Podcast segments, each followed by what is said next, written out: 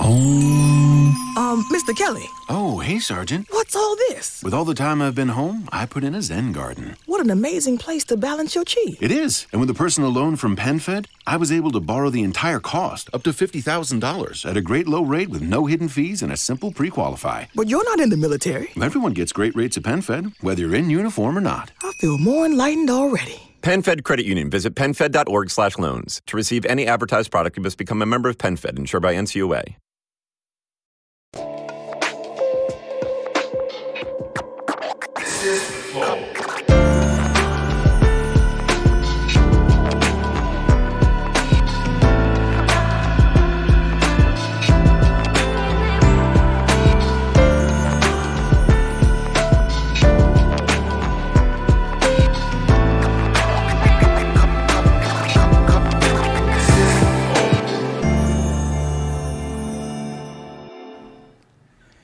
Estamos começando mais um Flow. Eu sou o Monark, o Igor tá do meu lado. Salve, salve família! Hoje nós vamos conversar com o Antônio Tabet, vulgo Kibe. E aí, cara? Tudo bem? Tu é o Kibe ou tu é o Antônio Tabet? Antônio Tabet, Tá. Então eu vou te chamar de Tabet. fica à vontade. Acho que eu vou te chamar de Tunico. Cara, na, na escola me chamavam de Tonhão. Tonhão? É. É, eu tinha um amigo que era o Tonhão também. Pois é, porque eu com 14 anos eu já era muito alto, assim, aí era Tonhão. Mas os meus amigos de, de infância me chamam de Tonhão até hoje, da escola, né? É? É. Então, mas eu vou te chamar de Kibe, que é menor. Puta. então Toda tá. essa volta. Então por que você perguntou, né? pra quê, né? Eu vou te chamar de Jussara. Tá bom. Pô, o Fechou. Palmito Demorou. Jussara é bonzão. Bom, obrigado por ter vindo aí, aceitar conversar com a, eh, aceitar e conversar com a gente, cara. Imagina. Prazer. Tu é uma figura, cara. Eu amarro em tu. É, antes da gente continuar, preciso falar dos nossos patrocinadores, que hoje é o iFood, e eles estão com uma promoção da hora, que se você nunca pediu no iFood, se você pedir agora pela primeira vez, você tem uma, uma, uma mega oportunidade, que é o Number One Chicken, tá bom? Por 99 centavos, seu primeiro pedido, seu primeiro pedido sai por esse preço, e é um hambúrguer foda de frango, tem umas batata frita louca. Cadê? Tem aí, não tem, Borga? Manda vir aí. Traz aí, traz aí. Number one. E pô, pede lá no iFood, iFood é bom, salva a vida de quem não sabe cozinhar, vulgo eu. Eu e, também. E o Igor também. E milhões de brasileiros aí que estão espalhados. Hoje eu almocei iFood porque vagabundo detonou a comida lá embaixo, né, Jean? Caralho. Olha lá a cara dele. O cara é magrinho só de raiva mesmo. É. Então vai lá, pede aí no Number One Chicken também, se você quiser. Eles estão aí em São Paulo e tem aonde mais? Procura aí onde tem. Eu não sei onde tem tudo. Em todos os lugares do mundo eu não sei. Infelizmente eu não sei. Cala a boca. Mas é isso, vai lá. O iFood é foda, pede, baixe e mande ver. Eu tenho que participar dessa publicidade. Não, não? Eu não posso tem. falar uma coisa do tipo assim, caramba, 99 centavos, Pode Monark? falar Você pode. quiser. Então maravilha, vou ajudar vocês. 99 centavos? É isso Cara, mesmo! Inacreditável. Não oportunidade. Olha, coisa boa. Toma aí, ó. Você quer... Caralho, obrigado, De cara. nada, custou 99 centavos. Eu não acredito. Pra Na real foi ver. de graça pra gente. Caralho. Nem isso, né? Nem isso, melhor Nem ainda. isso. Bom, então vai lá, vi- é, baixa Sabe o que, que é isso aqui? Ah, É um chicken burger do Number One Chicken. na mala chicken. E quanto foi? 99 centavos. Impressionante. Impressionante. Bom, é, outra coisa, se quiser virar membro... do- Ah, tem a Tribe também hoje, né? Ô, a Tribe é uma escola de programação muito pica, que eles ensinam é, digitalmente, online, e eles têm um esquema que se você passar na bolsa deles, você faz o curso inteiro, não precisa pagar, e você só vai começar a pagar depois que você sair no emprego, que é, é, tem a, a partir de 3 mil reais, dentro da área. Né? Então você faz de graça, se passar na bolsa, e só vai pagar se sair de empregado dentro da área, ganhando mais de 3 mil reais, pelo menos. É, esse é um dos jeitos de pagar. Exato. Mas dá pra pagar também. Se você Dá tiver você dinheiro, só você pagar. compra lá o curso, é um puta curso. E É 90... a profissão do futuro, essa porra. É, a maioria das pessoas que saem de lá, que fazem a Trab, saem de lá Mais de 90%. empregada. Mais de 90%. Então não perca essa oportunidade, faça a Tribe, é bitribe.com barra flow, tá bom? E, porra, Entra lá, aprende a ser programador, fica rico e depois me fala se foi maneiro. e depois investe no flow, É, depois cria uma empresa e investe no Flow. por favor. E se não pagar o curso, você pode comprar um hambúrguer por 99 99 centavos. porra. Melhor investimento isso aí. Faz o curso comendo hambúrguer, Tá geral foda. comendo hambúrguer, olha lá. É, Caralho. Os caras meteram na mão. Tá certo. É, ô, se quiser virar membro do Flow, é totalmente possível. Os membros do Flow eh, ganham acesso aos nossos concursos de sorte. Todo Aos di- nossos o quê? Concursos de sorte. Todo dia. Todo Gostou dia. da minha interação? Gostei muito. Tá. Foi ensaiado, né? Todo dia a gente coloca uma coisa nova pra vocês. Hoje tem um kit do headset da Kraken, da Razer, puta headset foda. Tem também o voo de asa delta ou parapente, dependendo de quão gordo você é. Do Beto Rotor, lá no Rio de Janeiro, cara. Você eu acho que consegue no, no asa delta de boa. É, o kit camiseta Upbell Company. Como? Apple. Apple. Appbell, Appbell, nem sei de onde tirei essa porra. Desculpa, senhores e senhoras. Apple Company. Apple. Caralho, tá escrito a pau no bagulho. Se ele fala do jeito mais escroto, que é a pau, tava certo. É Apple, talvez? Não, é a pau. É a pau mesmo? Então, beleza, vai lá, é, clique em participar que você pode ganhar e manda ver. É, ô, quiser mandar uma mensagem pra gente, são 400 Sparks, limite de 10 mensagens nesse episódio. Você pode mandar áudio e vídeo de até 20 segundos. Quiser mandar uma propaganda no final de- desse episódio, é a única propaganda no final do episódio que a gente vai ler. Custa 50 mil Sparks e você pode mandar um áudio e vídeo de até um minuto. E é isso. Tem mais alguma coisa? Segue eu, segue o Igor, segue o Canal Antônio. Ah, verdade. Caralho! Curti. Olha. Esse é o nosso emblema de hoje. Se você quiser resgatar, é só nas próximas 24 horas e o código é Gorila da Bola Azul. Óbvio que vai ser isso. Gurilão, gurilão. Ah, é Gurilão da Bola Azul, verdade. Eu, eu não sei ler, provando aqui novamente. Gostei. Também gostei. Ó, com o Peçanha AB+.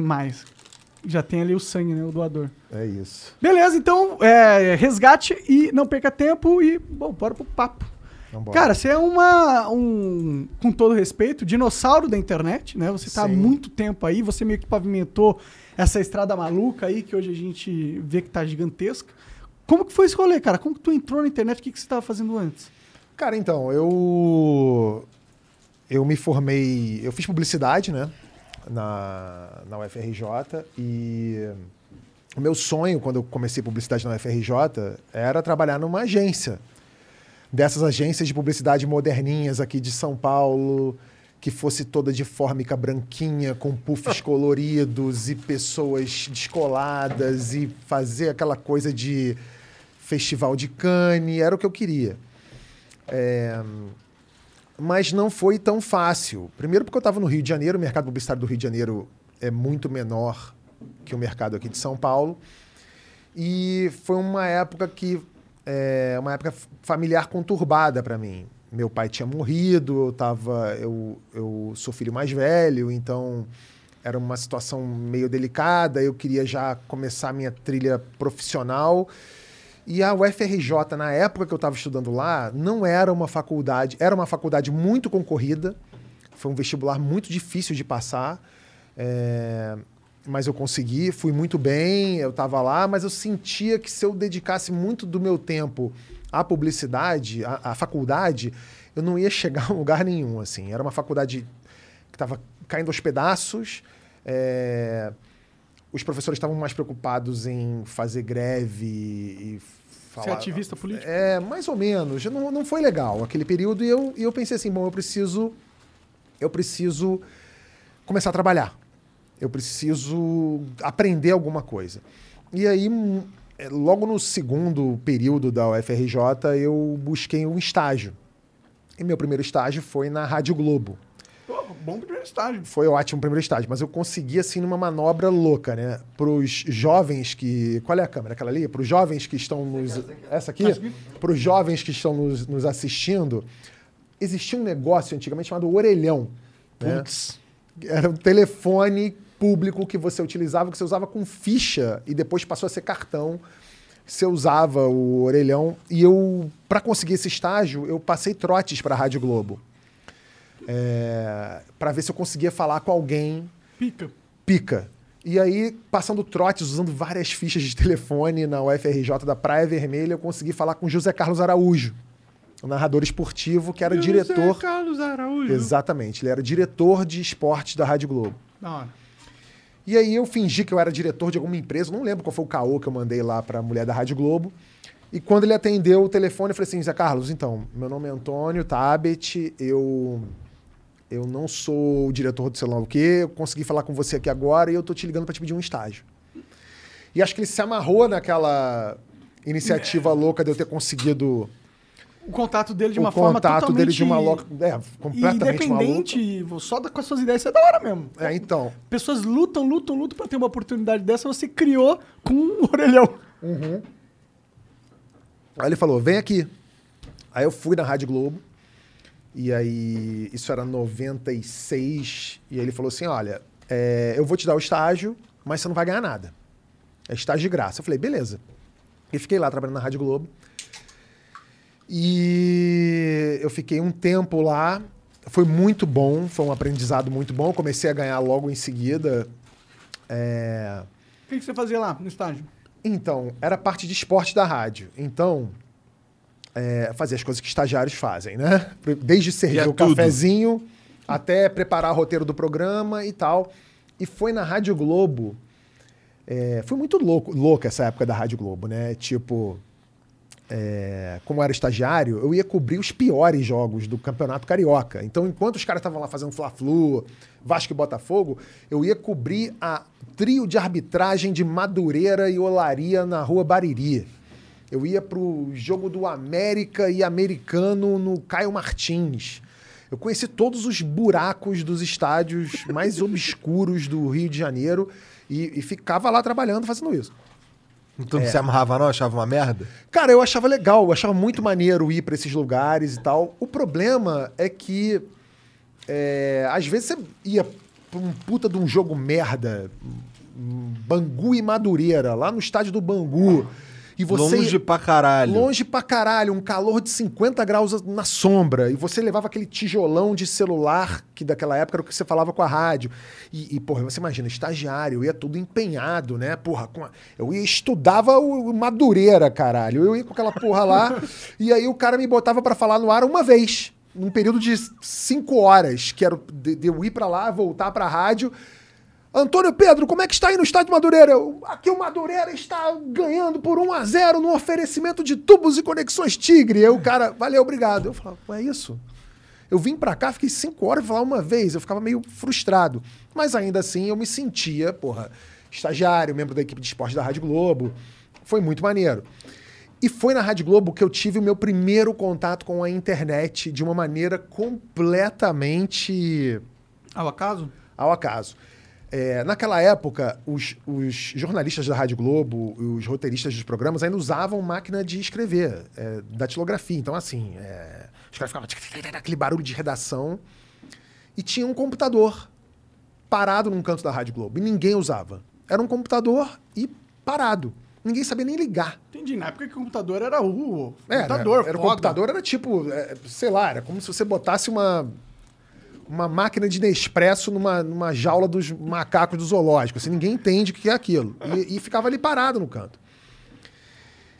E aí eu conheci um maluco da informática da Rádio Globo que falou pra mim, ah, pô, isso aqui é um computador, isso aqui vai ajudar vocês pra caramba. Eu falei, tá, mas como é que usa isso aqui? Ele, pô, isso aqui você liga aqui e tal. E era um computador ainda naquela época tipo Matrix, né? Que era aquela tela preta que as DOS. letrinhas verdes que apareciam, DOS. Ele falou assim, pô, aqui você consegue ver em tempo real os resultados dos jogos no mundo inteiro. Caralho. Eu falei, pô, maneiro, né? Já vi aquela, aquela coisa. Porque antes de eu trabalhar na Rádio Globo, o Igor deve se ligar nisso, porque assim, quando a gente ouvia jogo na Rádio Globo, o cara tava narrando Flamengo e Vasco. E ele falava assim, bom, vamos ao Centro Eletrônico de Informações com fulano de tal que vai dizer quanto é que tá o jogo do Remo e Paysandu lá no Pará. E aí eu, quando eu via aquilo, eu imaginava que, que, porra, o Centro Eletrônico de Informações da Rádio Globo, imaginava que era uma puta de uma sala, tipo daquelas da, do- do- da, da, da CIA, CIA, da Power NASA, Rangers. com computador, luzinha piscando, fios e o caralho. E o, o Centro Eletrônico de Informações era um senhorzinho pretinho que usava um terninho empuído chamado Pato Preto, era o apelido dele na rádio. Ele usava uma agenda velha de telefone que ele ligava para as federações e perguntava quanto é que tá o jogo do Remo. Aí o cara falava assim, tá 1x0 Remo. Ele falava assim, Centro Eletrônico... aí o Centro Eletrônico de Informações era ele. Ele passava um papelzinho pro cara que era... e o cara falava assim, tá 1x0, Centro Eletrônico de Informações. nada de eletrônico. Nada de eletrônico. E as informações às vezes vinham erradas, porque o cara lá da federação mandava um moleque ver quanto é que tava o jogo no, no estádio. Era uma loucura. E quando eu descobri esse computador na Rádio Globo, eu fui, falei assim: agora eu vou crescer aqui dentro dessa porra. Que eu virei o estagiário Que louco Sabe mexer no PC? que sabe mexer no PC. Então eu pegava os resultados ao vivo de Real Madrid e Barcelona. E os caras, como é que você descobriu essa porra aqui de Real Madrid e Barcelona? Eu falava, porra, no computador ali tem, ó. Tá aqui Steaua de Bucareste, tanto e sei lá quanto. Eu, Porra, eu comecei a ver uns resultados dos caras, caralho, esse moleque aí. Hackerman. É. E aí eu comecei a imprimir roteiro, em vez de ser na máquina de datilografia, eu comecei a imprimir roteiro no computador. Depois eu comecei a trocar a fonte do roteiro, botava um Times New Roman, sei lá o quê. Os caras começaram a não gostar. Porque os caras falaram assim, porra, isso aí tá, tá atrapalhando o nosso esquema aqui. Ah, tá. Os outros caras. Os outros caras que não sabiam mexer em roteiro, tipo, o José Carlos Araújo recebia um roteiro impresso bonitinho, ele falou assim, pô, isso aqui tu mandou fazer isso aqui? Eu falei, não, isso aqui é no computador. E os caras que faziam roteiro na, na máquina de datilografia não gostavam. E aí eu fui puxar o meu tapete na Rádio Globo, me tiraram da parte de esportes e me botaram na parte policial. E aí era punk rock, porque aí eu tinha que ver cadáver em. em vez de ver trio de arbitragem, eu via cadáver em mala de sei lá onde. E aí, ó, teve tiroteio, sei lá onde. Puta, lá vou eu pra tiroteio. Lá vai eu pra tiroteio. Fui pra tiroteio uma vez, duas vezes. Eu falei assim, não, acho que deu, né? aí eu abandonei o estágio. Abandonei. Eu nem peguei minha, minha carteira de trabalho. Deixei lá no merda. RH. Foda-se. E... E aí comecei a fazer outras coisas, comecei a fazer, mas sempre tive esse interesse pela internet, de ver como é que as coisas. Você viu como era poderoso ali, né? Aquele seu Eu ambiente. vi que aquilo era o, era o futuro. O meu grande sonho era ser colunista de jornal. Eu queria ser um- uma espécie de Tuti Vasquez, o- ter um espaço de um Milor Fernandes. Isso é de opinião? Seria, é, seria uma coluna de opinião? Sim, uma coluna de opinião, mas assim, com, é, com piadas rápidas, sabe? Entendi. Eu gostava daquela coisa do, do Tuti Vasquez, do, do, do, do Quem Luiz Fernando caras? Eu Veríssimo. confesso que eu não conheço. O Tuti Vasquez é um jornalista, é um, é um colunista que fazia umas colunas de humor antigamente no Jornal do Brasil. Milor Fernandes e Luiz Fernando Veríssimo são duas das maiores cabeças Esse segundo nome eu já ouvi falar bastante. porra, você precisa ir atrás e ler Luiz Fernando Veríssimo. Demorou, demorou. É, é um dos maiores escritores da história. Pode crer. É, e, e eu queria muito fazer alguma coisa parecida com o que eles faziam nos jornais. O Luiz Fernando Veríssimo tem coluna até hoje. E é, o Milor foi um dos, dos caras que fez o Pasquim, sabe? É, que- enfim. Eu, eu podia ficar, a gente podia fazer um outro programa só para falar sobre Milor Fernandes e outro só para falar de Luiz Fernando Veríssimo. Mas eu queria muito fazer algo que chegasse aos pés do que esses caras faziam. E para você ter uma coluna de jornal naquela época, você tinha que ou ser muito famoso ou conhecer alguém, ter um pistolão que te entregasse. Porque imagina, não tinha internet. Então, para você falar para o grande público, ou você estava na Globo, ou você estava escrevendo para o Globo, para o Jornal do Brasil e etc. É, E aí, quando a internet surgiu, eu falei assim, porra, eu quero fazer em algum lugar aqui. Eu descobri a ferramenta do blog. E aí no blog eu fiz o Kibiloco, que era uma coisa que se baseava em fazer justamente isso. Que eram potocas, eram piadas, eram fotomontagens, etc. E aí o Kibiloco viralizou de uma forma absurda. Você queria fazer justamente o conteúdo que tava mais em alta naquela época, né? Porque eu lembro que, a, a- a- tipo, os memes meio que começaram a surgir lá, né? Essas é, coisas. Esses, o- é, o meme, na verdade, surgiu ali nos- é, no início dos anos 2000, né? Que, mas surgiram sem esse nome. Eles ganharam Sim, esse sim, nome de sim. meme Depois. anos depois. Mas, porra, se eu, se eu te contar, se você lembrar é, de memes antes da- do meme vir- ter esse nome de meme, o Kibiloco fazia isso. O Kibiloco, o Euen, que era o site do Nelito Fernandes, que hoje faz o Sensacionalista, também fazia isso naquela época. Então, teve desde a mulher do sanduíche Ishi, o William Bonner imitando Clodovil. Vários. O é, cara que o vai BBB no negócio de choque toma choque. é, o Jeremias, a- é, o BBB Bizarro, que eram as comparações dos rostos dos participantes do Big Brother. Então, isso tudo rolou no Kibiloco durante muitos anos. E chegou uma época que o Kibiloco tinha mais acesso que a Globo.com. Kibiloco, Kibiloco- é, mas é porque a, a Globo.com estava começando e o Kibiloco já era um blog é, muito conhecido. Então, teve esse momento. É, e aí, depois, né, o, quando o Facebook apareceu, do jeito que apareceu, o Facebook meio que matou todos os blogs. Não fazia mais sentido você ter um lugar onde você via as montagens daquele blog, quando você tinha uma rede social que pegava as montagens de todos os blogs e catalogava ali para você. Então, o Facebook meio que matou o blog, mas aí o Kibiloco já tinha servido ao propósito dele, pelo menos para mim, né? Que foi é, é, me estabelecer na internet e ele serviu como a, gran- a grande plataforma de lançamento do Porta dos Fundos. Porque quando o Porta surgiu, o Kibiloco era responsável por 80% da audiência do Porta. Foda. Então, um vídeo que a gente lançava no Porta, quando ele estava no Kibiloco, ele já ele já estreava com muitos milhares de views. E aí aj- ajudou muito, foi uma alavanca muito importante pro Porta. Foi tu, que, tu que é o cara que, que tava junto lá pra inventar o Porta dos Fundos? Sim, absolutamente. Foi uma sacada muito foda essa do Porta dos Fundos. Foi um timing muito bom trazer esse tipo de conteúdo na hora que o YouTube tava precisando de um conteúdo mais bem produzido, na hora que a internet tava querendo começar a falar, ô, não é só a TV que pode produzir umas paradas tipo TV, nós podemos também. E você meio que foi o, você junto com o Porta foi o catalisador disso, de certa forma. É, na verdade, é, o Porta, o Porta começou a surgir quando eu me encontrei com o Ian. O Ian, que é, é tá comigo no Porta até hoje e era o diretor do Anões em Chamas. E eu fazia, e eu, e eu era roteirista. Então, nessa época, é, sou roteirista do Porta até hoje, o Ian também é roteirista e diretor.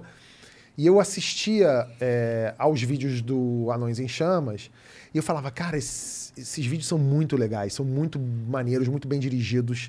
E tinha um apuro de produção, tinha um apuro de direção, um capricho, as imagens eram muito boas. E eu falava, putz, isso aqui é muito foda.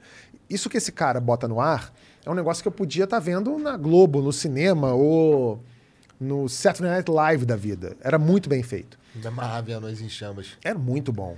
Foi, foi no Anões em Chamas que tem o MC Niga, não é? Eu não sei, e confesso que que, é eu não sei. o. É o Gustavo. Pode ser. E aí ele tá cantando o funk das antigas. Aí ele faz o MC Niga, assim. Ah, pode ser. O Gustavo, é, Gustavo também tá no, tá, tava no Anões desde, desde sempre. E aí eu marquei um almoço com o Ian. E eu falei assim, Ian, eu tenho roteiros, eu tenho vontade de, de- Eu não queria atuar. Eu nunca quis atuar. Eu queria escrever. Eu falei assim, eu tenho uns roteiros aqui e eu queria que você é, dirigisse esses roteiros e a gente publica esses vídeos no Kibiloco. O que, que você acha? Ele falou assim, topo, vamos fazer já. E só que, porra, entre aquela coisa do carioca, de entre topo e vamos fazer já, tem ali um tempo. E, porra, a gente não tinha grana, né? A gente não tinha dinheiro pra é, produzir as coisas. Mas a gente começou. Tanto é que o Porta, o Porta dos Fundos quase se chamou Kibe em Chamas. Porque era a mistura do Kibe Louco com Anões em Chamas. E até a gente começar de fato o Porta, é, o Porta passou por alguns, é, alguns embriões ali antes. Então, por exemplo, teve o CSI Nova Iguaçu, que a gente começou a fazer, foi quando surgiu o Peçanha, né? O Peçanha surgiu ali sem esse nome ainda, com o CSI Nova Iguaçu, que eram vídeos que a gente fazia com produção do Anões em Chamas, direção do Ian, os roteiros eram meus, e a gente fazia e ia ao ar no Kibiloco e no Anões em Chamas. Então tinha vinheta do Anões em Chamas, vinheta do Kibiloco e entrava o CSI Nova Iguaçu. E aí, é, quando a gente viu que deu certo, que a gente conseguiu fazer, a gente falou, vamos fazer, vamos fazer o programa de humor que a gente tem vontade de ver na TV e ninguém faz. E nessa época a gente já estava na Globo. Eu já tinha sido contratado pela Globo, eu já tinha trabalhado no Caldeirão do Hulk durante um tempo. Como roteirista? Como roteirista. Eu fui roteirista lá durante quase cinco anos. Hora. Ah, Do legal. Caldeirão do Hulk. Mas, É, E aí depois eu saí do Caldeirão para fazer a oficina de humor da Globo. E na oficina de humor da Globo, é, tipo, você aprende muito, é muito, você conhece muita gente legal, mas era uma época em que o humor da Globo ele não estava exatamente procurando o tipo de humor que a gente queria fazer. entendi. Era, era imagina, o, era o Zorra Total ainda, aquele Zorra antigo, que, que era o líder de audiência de humor na Globo. A busca era por um novo sai de baixo, assim, eles queriam alguma coisa que fosse aquele humorzão Mais popular. mais popular, então eles tinham assim, uma meio que uma encomenda pra gente, assim, de fazer na época, eles queriam um programa que fosse passado, que, que se passasse dentro de um shopping, uma sitcom barra... É, Esquetezinhas es- é, esquetes isoladas. É. E aí, quando eu escrevia as coisas que eu gostava na oficina de humor, eu era muito gongado. Tipo, eu escrevia e os caras chegavam e falavam assim, pô, isso aqui não é humor. Porra, isso aqui não é engraçado, pô, isso aqui é ativismo político, isso aqui é bandeira, isso aqui sei lá o quê. E eu discordava, eu achava engraçado pra caralho. E aí, quando a gente calhou de no fim de 2011, é, to- todos nós É, o Ian tava na Globo também nessa época. O Ian trabalhava como no Caceta. Eu tava n- nesse, nessa oficina de humor. A gente falou, bom, agora que a gente saiu da Globo, vamos tentar botar de pé esse programa. E aí a gente, a gente já, o Ian era muito, o Ian era muito amigo do Fábio. O, a gente conhecia o Gregório, e aí depois veio o João. A gente meio que se juntou e falou assim: vamos fazer? Vamos fazer. Juntou essa galera. É, tinha um outro pessoal do elenco do Porta que começou lá atrás com a gente que queria ter um envolvimento, mas só como ator mesmo, não queria. Ser dono da empresa? Não, não queria, não queria se envolver com outras coisas. Porque, imagina, o Porta no início, a gente pagava. Pagava para botar no ar. E pagava uma grana que na, na época doía no nosso bolso. Eu- eu botava- botar- Uma a gente botava, produção. botava tipo cinco pau cada um por mês para botar um negócio de pé. E durante um bom tempo foi assim. E teve um mês que aumentou para 10. Então, assim, cara, era o dinheiro, que- era o dinheiro do FGTS da Globo que a gente estava gastando para botar o Porta no ar. É, e aí a gente começou. A nossa ideia inicial era fazer um programa de humor mesmo, de meia hora. É. Tipo um Sat- Saturday Night Live. Exatamente. E aí a gente fez o programa, esse pilotão de 15 minutos, eram 15 minutos. E aí a gente falou assim, puta, tá pronto. A gente via o programa, a gente falou assim, pô, isso tá bom pra caralho, isso é muito bom, isso é melhor do que tudo que tá na TV. E tá, tá no YouTube hoje. Se as pessoas procurarem Porta dos Fundos número 1, é o primeiro de 15 minutos. O, o. Totoro apresentava Eu e vi, tal. eu vi. 15 minutões. E antes de botar no YouTube, a gente levou pra Sony, aqui em São Paulo, e a gente levou pra MTV. Foi Sony, foi, minto, foi Sony, foi Fox e foi MTV. A gente levou pros três. E aí a, a Sony falou que gostou muito, mas que não tinha, mas que não só ia ver projetos novos a partir do outro ano. A MTV falou que não tinha dinheiro, que estava fodida de grana, que não tinha como investir. E a Fox falou pra gente que tinha dinheiro, que estava procurando um programa de humor para botar no ar, mas preferiu botar o programa do Rafinha Bastos, que era uma série que o Rafinha Bastos ia fazer. Então eles botaram do Rafinha e a gente foi pra internet com a força e, com a cara e a coragem. E aí estourou. E o Porta estourou. A gente, quando botou o programa de 15 minutos no ar, a gente falou assim: bom, é, eu conversando com eles lá no Porta, falei assim: galera, olha só. A internet gosta de vídeos curtos e toscos, né? É o gato caindo da escada, é a senhora tropeçando no metrô, é imagem pixelada de telefone 2G. É isso que a internet consome. A gente vai botar um programa de 15 minutos feito com uma câmera Sony de última geração. A gente não sabe, não sei o que vai acontecer. Mas eu não imagino uma audiência muito robusta. É, e de fato, não foi uma audiência é, tão grande quanto um vídeo viralizava do Kibiloco naquela época. Você lembra quantos. Eu lembro, assim, Monark, se a gente se botasse um vídeo no Kibiloco, um vídeo viral, pequenininho no Kibiloco, naquela época, o vídeo daria 200 a 400 mil views num primeiro momento. 24 horas. Era, era muita coisa. Muita coisa. Muita coisa. Mas um vídeo pequeno. Aquele vídeo tinha um minutinho, 30 segundinhos, era uma. Aí todo mundo via, você vê várias pessoas, veem várias vezes. Sim. E eu lembro que eu falei assim: esse vídeo, se esse vídeo não vai dar 10 mil views. Porque era 15 minutos. Você imagina, naquela época a pessoa ficar 15 minutos na frente do. Sim, os caras do YouTube, inclusive, falam: não faz vídeo longo. Não faz, vídeo longo. curto. Exatamente. E deu muito, deu 70 mil. Deu sete vezes mais do que a gente estava imaginando, mas não deu os 200. Só que deu 70 mil. A gente falou assim, porra, deu 70 mil, 15 minutos. Só que as pessoas amaram. Amaram, amaram, amaram. E a gente começou a publicar os vídeos do Porta. E aí começou uma rede de olha isso, olha isso, você já viu isso, já viu isso, já viu isso, já viu isso. E aí começaram os vídeos a estourar de acesso. Os, o primeiro foi o da, do Espoleto, Uhum. que eu acho que foi o primeiro que estourou. Sim, né? É, já tinha estourado, na verdade, um antes do Porta. Antes do Porta ser Porta, já tinha estourado da Judite, que é o Fábio de Azul Eu lembro, eu lembro. que estourou, que foi tipo um piloto que a gente fez pro Porta, que a gente não quis lançar esse vídeo no Porta, que a gente ficou com medo de tomar um processo da TIM. não, não vamos começar com esse, gente. A gente vai tomar um processo da TIM, então a gente fez separado. Mas já tinha viralizado. Então, primeiro que estourou pelo Porta foi o Espoleto e depois foi o Sobre a Mesa, que sou eu com a Júlia, que eu quero Mário Alberto e tal, sei lá o quê. E aí, foda. E aí não teve mais vídeo do Porta que não virasse um assunto na semana. As pessoas começaram a passar a semana falando assim, "Pô, você já viu o vídeo do Porta Sim, de hoje? vocês, é, tipo, a caixa de inscrição do Portas era o em alta do YouTube. Uhum. Todo vídeo tava lá e ficava lá o dia inteiro, dois dias, tá? Exatamente. Porque tava muito hypado. Mas eu acho que é aquela coisa, vocês realmente produziram alguma coisa, é, um produto de uma qualidade no nível que a internet não tava acostumada. Sim. E aí quando eles, a internet viu isso, falou, caralho, Dá olha essa fazer." porra aqui, meu irmão! Não tem, não era, era, era internet, isso aqui é muito mais foda que o Zorra Total, tá ligado? Tanto É. que o, o Zorra Total, ele meio que se transformou, e eu sei que foi por causa do Porta dos Fundos.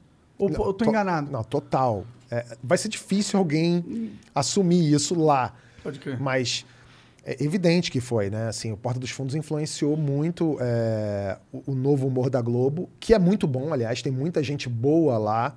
É, amigos meus que. Pessoas que eu adoraria ter no Porta, por exemplo, é, escrevem e atuam nos programas de, de- dos novos programas de humor da Globo. Mas e precisava mesmo dessa chave, Sim. né? Porque assim, é, esse momento do, do humor, assim, é, é que a gente, a gente não vê o tempo passar. As coisas é, a, a gente tem uma noção deturpada do tempo. A gente está em 2021. Há seis anos, seis, deve ser seis anos isso. Seis, talvez sete, eu acho que são seis anos. Há seis anos, o programa de humor de maior audiência da TV era o Zorra Total, o antigo. E nesse programa, no Zorra Total, o antigo, o quadro de maior sucesso era o Paulo Silvino olhando para a câmera e zoando algum personagem falando assim: Isso é uma bichona. Você imagina isso hoje no ar? A gente está falando de seis anos. E, sabe, é ontem. Então, assim, precisou realmente ter uma sacudida e o Porta fez isso, porque o Porta fez um humor de um jeito diferente, um humor que escapava do óbvio, era um humor que, que atirava pedra em outros lugares que não estavam acostumados a receber pedra e que tratava, inclusive, marcas de um jeito diferente, né? Sim, eu lembro que isso foi uma das coisas que a galera sempre achou genial da parada. Puta, os caras zoaram o Espoleto. E aí o Pô, tu lá e acha que minha filha quer fazer curso de inglês? Ela quer fazer cultura inglesa. Exatamente. E depois virou slogan da cultura inglesa, a gente, a gente falava das marcas de maneira aberta. Porque você, na vida, é, você fala marcas. O Ian tem uma frase muito boa que ele fala assim, cara, a vida tem marcas. E é verdade. Você não fala assim, pô, tô com vontade de tomar uma chocolatada hoje. Você fala, pô, quero tomar uma porra de um Todd, né? É, a vida não é a porra do Todinho gelado, moleque, que eu falo no gurilão da bola azul. É, ninguém fala, pô, irmão, faz uma fotocópia ali pra mim. Não, você fala uma Xerox. Você pede um post-it. Até slogan você usa. Você fala assim, pô, isso aí não é uma Brastemp, que é um slogan de 10 É. anos. Então, assim, você usa essas coisas. Você fala de marcas. E o Porta começou a falar de marcas abertamente. E isso nos ajudou muito, inclusive, com o mercado publicitário. Porque hoje o Porta pode falar de marcas é, de maneira aberta que a nossa audiência não estranha. Em compensação, a, a Globo, que é o maior conglomerado de, de comunicação do hemisfério sul do planeta Terra, quando uma mulher numa novela fala: Nossa, adorei esse vestido, acho que vou comprar com o meu novo cartão Bradesco, sei lá o quê. As pessoas falam: Hum, sai torto. Por quê? Porque a própria Globo criou uma cultura de falar o achocolatado, o sei lá o quê. E aí a, e a gente não passou por esse problema. Então a gente, a gente quando faz uma propaganda no Porta, um vídeo que, é, que tem propaganda, a audiência ama. E tem uma citação pra marca também, né? Ele Tem uma- converte isso pra própria marca. Sim, pra marca é maravilhoso, Como porque que foi essas conversas, é? Porque eu, eu realmente achei que vocês zoando as marcas, as marcas eu falei, ih, caralho, os caras zoando a gente. Não. Mas pelo Mas contrário. o espoleto, o espoleto foi. O vídeo do espoleto lá não era um vídeo patrocinado? não. O Tá de sacanagem. Não, não era. O vídeo Eu jurava que era um vídeo patrocinado, não, cara. não. A gente fez a continuação do vídeo, que foi um vídeo patrocinado, e foi pro canal do Espoleto. O primeiro vídeo, que é o Fábio atendendo a Clarice Aham. lá, e que fala, porra, pede, pra, pede o que, que você quer e tal, aquela coisa do Espoleto, aquele vídeo. Aquela história daquele vídeo é muito boa, porque é o seguinte, é, a gente tem, desde o início do Porta, desde o dia zero do Porta, a gente tem uma reunião semanal. A gente se encontra toda sexta-feira e lê roteiros. É, e aí, imagina, tem roteiros clássicos da história do Porta que, quando foram lidos nessa reunião, as pessoas falaram assim: puta que o pariu, isso fudeu, não podemos botar isso no. Algo, tipo, o sobre a mesa. Que eu quero o Mário Alberto, que ela fala, eu quero que goze na minha cara, que saia puída, igual um fantoche velho. quando a gente leu isso, a gente riu pra caralho na reunião de roteiro, mas falou assim: caramba, quem vai fazer essa personagem? Tipo, aí, aí a Júlia topou fazer. Enfim. Quando o Fábio escreveu esse roteiro, esse roteiro se chamava Espoleto. E é o roteiro do Fábio, a gente leu esse roteiro e falou assim: bom, isso vai dar merda. Por quê? Porque a gente tá falando mal pra caralho do serviço dos caras, e o vídeo se chama Espoleto.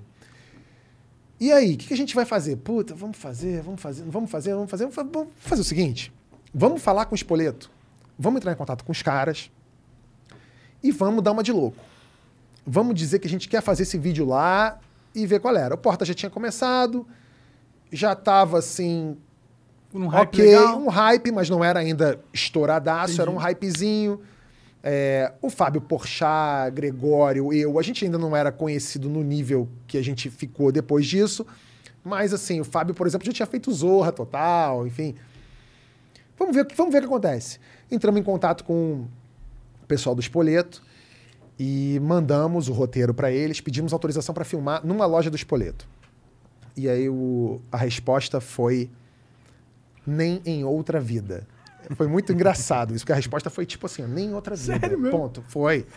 Isso faz parte de uns e-mails, aliás, que a gente recebe do Porta, que a gente guarda pra posteridade. Que foda. Aí, nem em outra vida. A pessoa, uma pessoa lá do Espoleto respondeu isso. Aí falou assim, fudeu, né? Bom, e a- naquele momento que a gente tinha pedido para fazer isso e, e tinha recebido a negativa, não dava mais pra gente fazer um vídeo chamado Espoleto, né? Então, o que, que a gente fez? Vamos manter o vídeo do jeito que tá. Vamos trocar o nome para Fast Food, porque tem sentido essa piada do fast food. Claro. E vamos filmar em outro lugar. Então a gente pegou um restaurante por quilo, que era perto lá de onde era a nossa sedezinha do, do Porta, que era a sede do Anões, na verdade. É, fez o vídeo lá.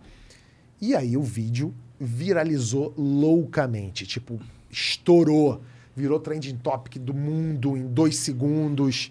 O espoleto virou a coisa mais. Assim, metade da audiência achava que era espoleto, outra metade achava que era Subway. Ah, pode a, crer. a faz zoada. É. E aí, porra, bombou, bombou, bombou, bombou, bombou. E aí a gente recebeu um telefonema do dono do espoleto. O cara que era um dos caras, que era um dos sócios do espoleto, mandou uma mensagem falando assim: pô, queremos encontrar vocês e queremos conhecer vocês, adoramos o vídeo. é, Vamos se encontrar para tomar um chopp?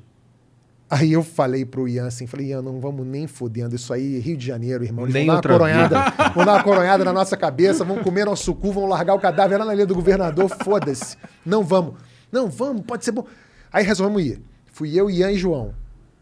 E aí encontramos caras, eram três caras também do Espoleto, e eles estavam muito animados e eles foram ótimos, espetaculares, assim. É, e descobrimos, inclusive, que os caras que são donos do, do Espoleto são donos também do Cone e da Dominos aqui no Brasil. Eu não sabia. Aí eu falei pro cara, porra, irmão, já devo ter te dado uma casa em Angra de tanto que eu já comi essa porra. Ele falou assim: eu tenho uma casa em Angra. Eu falei, obrigado. Isso é só. é- Essa casa é minha, na verdade.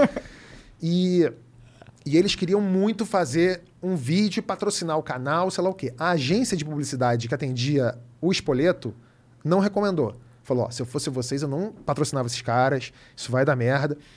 Eles bancaram, patrocinaram. Foi o maior case da história do. Eu acho que, eu acho que o Es- o Espoleto é o maior case da história do marketing digital no Brasil.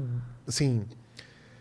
Ever. Semelhante, eu acho que não, te- não teve nada semelhante. Eu não consigo pensar em nenhum também. Pois é, e aí eles, eles romperam o contrato com a agência, falaram, essa agência que não enxergou isso, esquece. Romperam o contrato com a agência, Caralho. ficaram com a gente, patrocinaram porta durante um ano, um ano e pouco. Foda. E a gente fez mais dois vídeos pro Espoleto e estourou. E aí, depois disso, todas as empresas começaram a procurar o Porta, falando assim: eu quero um vídeo tipo Espoleto. Um Pulacha aí minha marca. tipo- Mais ou menos isso. Teve co- algumas coisas a gente fez. é, assim, algumas coisas não. A maioria das coisas a gente fez, porque assim, o cliente que procura o Porta tem que entender que está procurando o Porta. Né? É a mesma coisa do cara que fala assim, porra, eu quero procurar o Porta e quero fazer uma coisa coxinha, arroz com É. feijão. Não vai fazer. Então, quem procurou o Porta e deixou o Porta fazer do jeito que a gente queria, deu muito certo. E a gente já fez com milhares de marcas, né? Que vão de marcas eh, multinacionais inacreditáveis que eu não, eu nunca imaginei que a Coca-Cola, o Facebook e a Disney e a Marvel procurassem o Porta. E procuraram, procuram até hoje para fazer publicidade. Maneiro demais. É foda demais. Tipo, pra mim, eu é tipo, é o poste mijando no cachorro, mas me deixa feliz pra caralho. Tipo, eu sou muito fã da Marvel, eu sou muito fã nerd, assim. Caralho, a Marvel. A gente quase fez um vídeo com o Samuel Jackson pro Porta pra ele viver um Nick! Fury, você imagina? foda. Ia rolar, ia rolar, tava marcado de fazer. Foi a pandemia que fudeu? Não, não foi a pandemia porque foi antes, foi um conflito de Ah, agenda. A gente ia fazer um filme com, a gente ia fazer um vídeo do Porta com a Brie Larson de Capitã Marvel e o Samuel Jackson de Nick Fury contratando Peçanha pros Vingadores, você imagina. que foda, Ia cara. ser tipo épico e a gente ia fazer isso. E não deu por um conflito de agenda e tal, sei lá o maneiro. quê. Então assim, é muito foda. Mas teve empresa que procurou a gente é, e não deu certo. Por quê? Porque a empresa quer o porta, mas não quer o porta. Ela quer o porta, mas Que é a relevância do porta, mas não a essência. ela quer o porta, mas quer botar pi no palavrão. Ah. Aí não é, minha, sabe? É, tem um vídeo do Porta chamado Parabéns, que é um vídeo, não sei se vocês assistiram, que faz uma sacanagem com aqueles restaurantes que tem parabéns pra você, tipo Sim, Outback, Tô ligado. que é uma loucura e tal, sei lá o quê. Uma pessoa do Outback lá, lá né, bem nessa época, me ligou perguntando assim: putz, a gente queria fazer um vídeo tipo espoleta. Eu falei assim: porra, olha que curioso, eu acabei de escrever um roteiro chamado Parabéns, que brinca com isso aqui do. que acontece no Outback. E ela falou assim: pô, que maneiro, manda o roteiro pra gente ler. Aí eu mandei o roteiro. E ela devolveu e falou assim: hum, olha, a gente adorou o roteiro, ele é incrível, é maravilhoso. A gente só queria incluir uma fala. Aí eu falei: qual é a fala? É, eu queria que o, o garçom, é, logo depois do, daquela catarse que acontece do parabéns, sobe um anão na mesa e champanhe, um mija na cara do outro, uma loucura. Quero que logo depois que aconteça isso, o garçom olhe pra câmera e fale: ainda bem que isso não acontece no espoleto. Aí eu falei: amor, não dá, isso não é um vídeo de humor, isso não é vídeo do Porta. Isso quer outra coisa. Você quer fazer isso pro seu canal? Não cria no Porta, não, não vai rolar. E aí não rolou. Não fizemos, a gente fez o vídeo do jeito que a gente fez. A gente não fez, evidentemente, num Outback, porque não, não fomos contratados para isso. A gente fez em outro restaurante. O vídeo bombou. Agora, pergunta se eu, até hoje, posso entrar no Outback. Não, porque eu entro no Outback, todo dia é meu aniversário. Porque os filha da puta vêm cantar aniversário de sacanagem pra mim. E eu tô comendo no Outback, vem um gato. Parabéns, meu puta que pariu, quase infarto toda vez. Que eu vou no Outback, cantam parabéns A pra mim. vingança do Outback. É a vingança do Outback, cara. Maneiro. É. É Pô, isso. mas, mas eu, eu não sei se eu tô enganado, mas vocês chegaram a fazer um filme do Porta, não é? Fizemos um filme chamado Contrato Vitalício. E aí, como que foi fazer um filme do Porta? Porque é um outro tipo de formato, né? Não, fazer um filme é muito maneiro. Assim, é, o filme do Porta ficou muito aquém do que a gente gostaria de fazer, porque é, Não teve a mesma liberdade? não teve, tudo, tudo é nosso. Ah, Mas assim, é, eu acho que o, o equívoco naquele momento de fazer um filme do Porta é porque a gente estava muito hypado e queriam muito que a gente fizesse um filme do Porta. Vamos fazer, vamos fazer, vamos fazer, vamos fazer. Então a gente fez muito. Vamos fazer. E aí é, baixou tudo na gente, assim, que foi um, o, o erro assim que a gente pensou, vamos fazer um roteiro? Vamos. E aí, o primeiro, a primeira ideia de filme do Porta era um filme com sketches mais longas. Era tipo um Relatos Selvagens, aquele filme argentino que eu acho incrível. Quando assisti Relatos Selvagens, eu falei assim, puta, o filme do Porta era pra ser isso. Fiquei pensando, né? E a gente fez um roteiro que era um roteiro de, de sketches longas. Cada sketch ia ter meia hora. Né? Eram, eram curtas, grandes... curtas, Eram curtas dentro de um Dentro longa. de um longa, exatamente. E a gente achou muito engraçado, tava muito bom. Eu lembro até hoje desses curtas e eu sacane... eu, eu- o Ian é puto comigo, o Fábio, que eu falo assim, porra, vamos fazer, vamos fazer, eles não querem mais fazer, eu fico com vontade de fazer, mas não rolou ainda. Mas eu acho que um dia vai rolar. E aí a gente que- pensou em fazer esse filme e tava decidido, vamos fazer esse filme. E a gente foi fazer uma leitura do filme.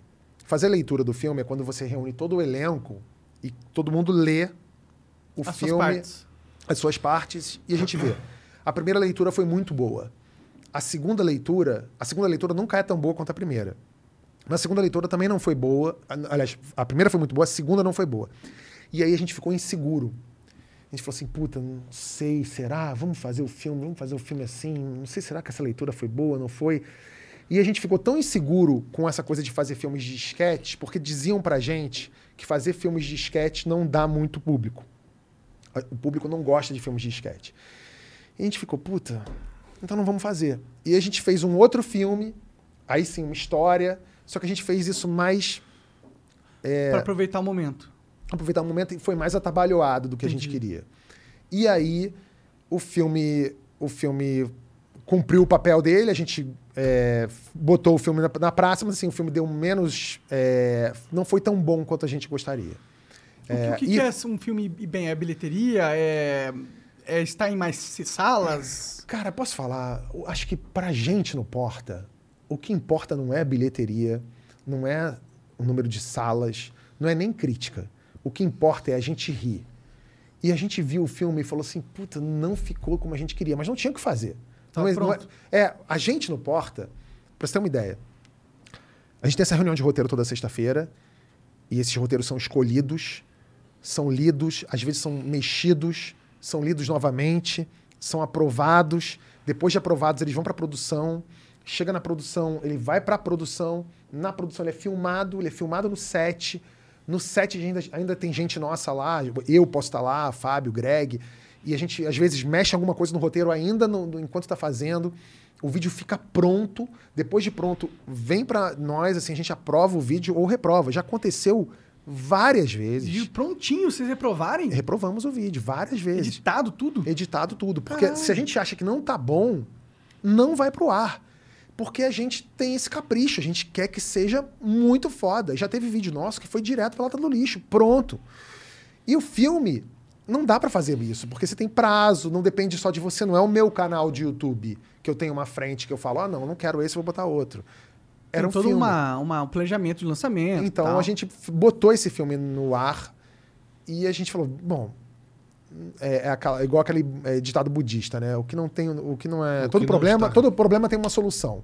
Se não tem solução, não é um problema. Então não é, não tinha solução, deixou de ser um problema, a gente botou o, o filme no, no cinema e não era o filme exatamente que a gente queria, mas, é um filme, né? Mas é um filme. Da hora. E, pô, imagino que seja o Não, primeiro. e ele não é um filme nota 10, como a gente queria, mas também não é um filme nota 5, entendeu? Ele é um filme nota 7, mas a gente queria, óbvio, fazer um filme nota Claro, a 10. gente sempre quer o É, máximo do máximo. Exatamente. né? Assim, hoje no Porta, o que, que é o Porta, assim, como empresa? É uma, é, tem uma sede? Quantas pessoas trabalham lá? Como que é o Porta? Como que funciona? Então, o Porta dos Fundos, ele é uma empresa, a gente tem cerca, eu não sei quantos funcionários ao certo a gente tem, mas acho que são cerca de 70 funcionários. É, a gente tem uma sede, é, que aliás a gente está se mudando, porque a nossa sede foi vítima do ataque terrorista. Ah, é verdade, ataque né? bomba, é. Por causa No- daquele. ah, por causa de um vídeo que vocês é, criticaram O especi- religião, né? Não, na verdade. gente especial não- de Natal, né? A gente não criticou religião, a gente fez um vídeo, uma sátira. Aham. E, o, e a sede do Porta foi atacada porque.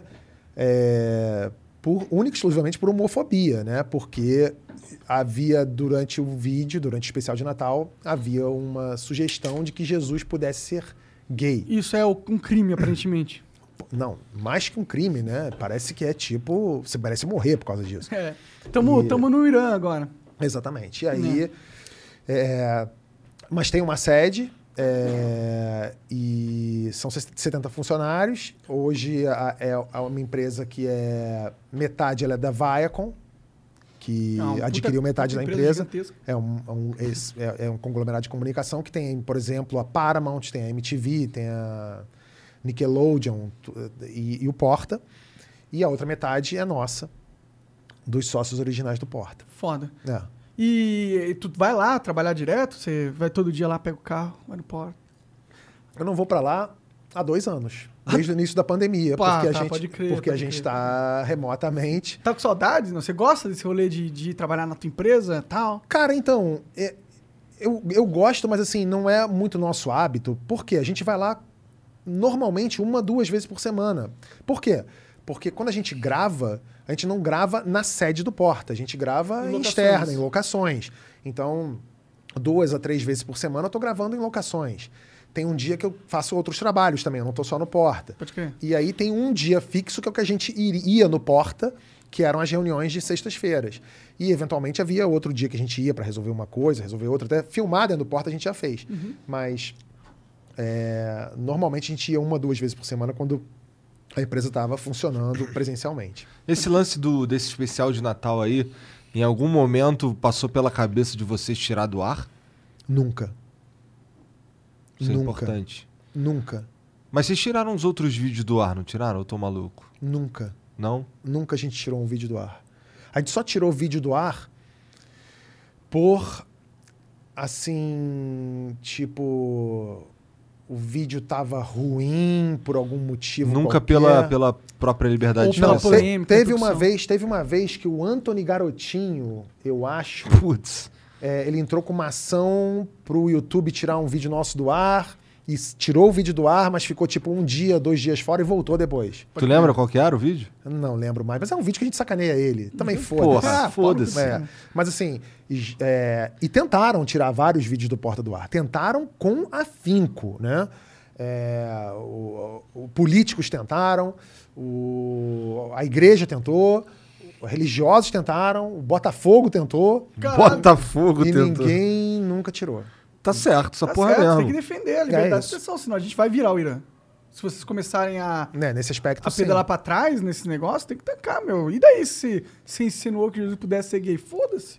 Qual Não, é problema? é, pois é. Não é um crime, não, não... mas a gente vive num país em que é, você imagina, se bota um especial de Natal desse no ar e é, a gente sofreu, Porta dos Fundos sofreu o primeiro ataque terrorista depois da redemocratização do Brasil. Esse cara até fugiu pra Rússia, né? Um negócio Não. louco. Não, é, segundo a polícia, foram cinco. Há cinco suspeitos, né? Entendi. Cinco- um grupo de cinco pessoas orquestrou isso. O principal deles está preso na Rússia. Os outros quatro estão por aí, estão foragidos. Então, e a polícia tá atrás, mas isso já faz dois anos. Ele tá com um molotov, foi isso? Foram três coquetéis Molotov na sede do Porta. Caralho, É, que, na véspera do Natal. que absurdo essa porra, né, mano? O cara saiu de casa por causa de um vídeo. Tá aí algo que Jesus faria, né? É. O cara é. tava em casa lá, viu um vídeo que ele não gostou, foi lá na produtora do vídeo, Tacou um coquetel molotov. porque ele não, tá, não tinha nada melhor pra fazer. É. Mas sabe o que, que é? Ele não fez isso porque ele não gostou só. Ele fez isso porque ele viu uma oportunidade Oportunidade de quê? de aparecer. Ele Caralho, mas que jeito bosta de aparecer. fez... Mas ele conseguiu aparecer. Tinha gente que, que curtia ele no Facebook depois do que ele fez. É, a gente viveu, a gente vive nos últimos dois anos no Brasil uma, uma situação estranha. Coisas estranhas acontecem aqui. É, você imagina, esse cara, é, se ele não tivesse preso, é, eu tenho certeza que ele teria, ele iria tentar se candidatar a vereador ou deputado estadual e provavelmente seria eleito.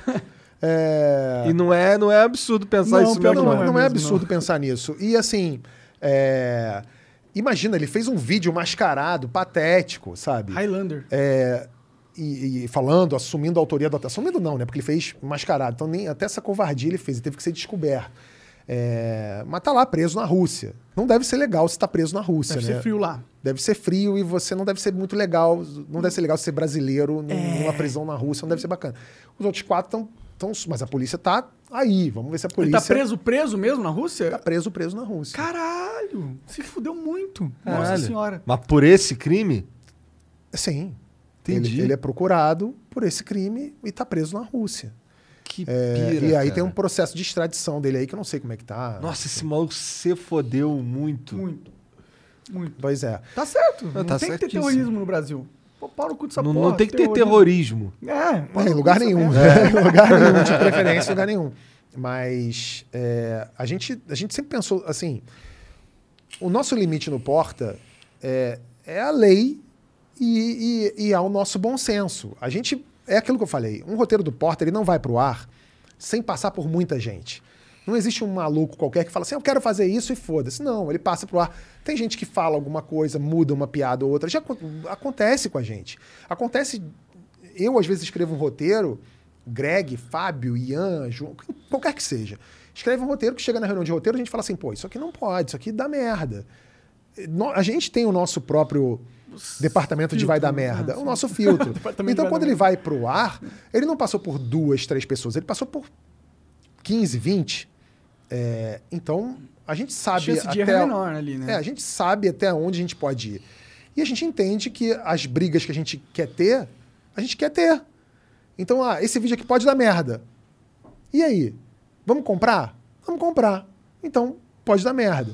É evidente que quando esse tipo de coisa acontece, de tacarem três coquetéis de molotov na sua empresa e quase matar o vigia que tá lá, não é esse tipo de merda que a gente pensa que vai dar. É. E a gente espera que quando dá esse tipo de que quando dê esse tipo de merda, que as autoridades competentes e o poder constituído atuem para coibir esse tipo de coisa. Não Claro. foi o que aconteceu. O então ministro Sérgio Moro falou, fingiu que não aconteceu nada, não Ah, falou sério? nada, não falou nada. Para ele não existiu.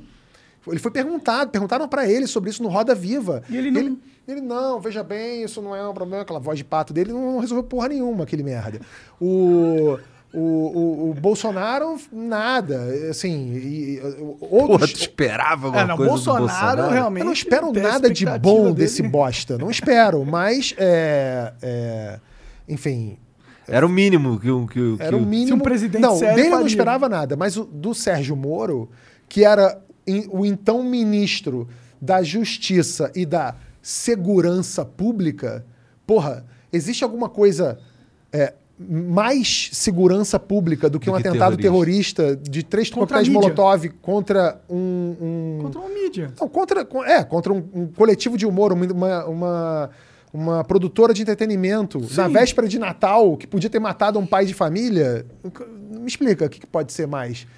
Ah, os- as rachadinhas da família, Não, do isso aí chefe problema, dele. não. Ah, isso não é de tá de boa. Isso aí não imagina. É tranquilo. Tranquilo, né? É isso. Infelizmente, a gente vive num país louco, né? Realmente. Pois é, e a gente tá nessa, nessa onda desse fla-flu político. A gente mesmo no Porta sofre com isso é, em bases quase diárias, do tipo de gente que nos ama e gente que nos odeia, dependendo do vídeo que a gente faça. Mas o bom é que. o Te ama e Porta- odeia pelo mesmo argumento, inclusive, né? Não. Pela mesma piada. A mesma piada que tu fez lá desperta sentimentos de ódio no... Em dois grupos diferentes. dois grupos diferentes. E tu é xingado da- de coisas opostas pela mesma coisa também. É, o Greg, uma vez, escreveu um roteiro. O Greg ou o Fábio, eu não lembro mais. É um roteiro sacaneando a Polícia Federal. No auge da Lava Jato, sacaneando a Polícia Federal, como se os caras da polícia meio que inventassem provas para condenar é, o PT. Era, o roteiro era um cara da polícia, ele falava assim. É, mas então, aqui estão as provas, o fulano fez isso, o fulano fez aquilo, e o cara falava assim, tá, mas e o Lula? Tem alguma coisa pro Lula? Não, então, Lula não tem nada por enquanto, mas tem isso aqui, tem isso aqui. Tá, mas e o Lula? Não quer. E aí, no auge da Lava Jato, caíram de pau no Porta. Falando até uns absurdos, assim, Lei Rouanet, como se a gente tivesse recebido o dinheiro da Lei Rouanet. Lei Rouanet, nem, nem, ah, pra quem não sabe, a Lei Rouanet não tem nem dinheiro pro audiovisual. É outra lei, a lei do audiovisual. Lei Rouanet nunca, te, nunca teve no Porta Lei Rouanet. Mas, Lei Rouanet, sei lá o Mesmo quê. se tivesse, foda-se também. Foda-se, né? mas não vem ao caso. Mas caíram de pau na gente como se a gente fosse praticamente um diretório do PSOL ou do PT, né? Esquecendo que do Porta a gente fez reunião de emergência, reunião de emergência 2, que foram vídeos muito acessados, mais acessados inclusive que esse, que a gente batia com força no Lula e na Dilma. Tem vídeo nosso que termina com o cara falando Bessias, tem um que entra o cara, é, que entra o Hannibal Lecter preso, é, do- do- fazendo uma brincadeira com o Hannibal, e ele ia ficar, e ele tá com medo de ir pra cela com o Lula. Assim, umas coisas muito... do- A gente fazia no Porta, e ninguém nunca chamou a gente de comprados pelo Aécio, ou é, tucanos, nunca rolou. Então, no Porta, a gente sempre bateu no poder. O poder agora tá onde? Tá no colo Do do Bolsonaro. Bolsonaro. Então você tem que bater no poder. O humor, via de regra, o humor é mais oposição. Não existe o humor a favor, sabe? Até tem uns canais merda aí que fazem. E é ruim. ah. É uma bosta, é claro que vai ser. Mas o Portas sacaneou muitas vezes o PT, sacaneou muitas vezes é, o Temer, que depois virou presidente, sac- e sacaneia agora Ah, o todo governo Bolsonaro. É isso aí. sim. É isso. E tem que ter, tem que ter essa parada. Tem e que ter. E que bom que vocês compraram essa Só que a gente vive numa, numa sociedade do. Assim, o Brasil. Eu sempre falo essa frase. O Brasil é o país onde política é futebol, futebol é religião e religião é política. Caralho, é boa essa frase. essa é a verdade do Brasil. Política aqui é futebol. Então, se você fala mal, se você critica é, Jogador B. Bolsonaro ou Ah. critica o Lula, você sofre com torcida organizada. Total. É torcida organizada que tem. Futebol aqui é religião. Os caras têm, são xiitas fanáticos, loucos. É gente que é capaz de matar num estádio porque você falou mal do time dele, ou do atacante do sei lá o quê, ou sacaneou a camisa do time dele. É loucura. E a religião aqui, que devia ser o que promove a paz, a igualdade, que promove a fraternidade das pessoas, é política. Os caras querem saber de dinheiro e de senha do cartão. É isso que eles querem. Querem poder, querem eleger deputado. Total. É, e, o Brasil é esse país, infelizmente. E a gente não porta sacaneia isso. Tá certo, acho que é importante ter. É É muito. por isso que faz sucesso também. O lance. É, o lance do.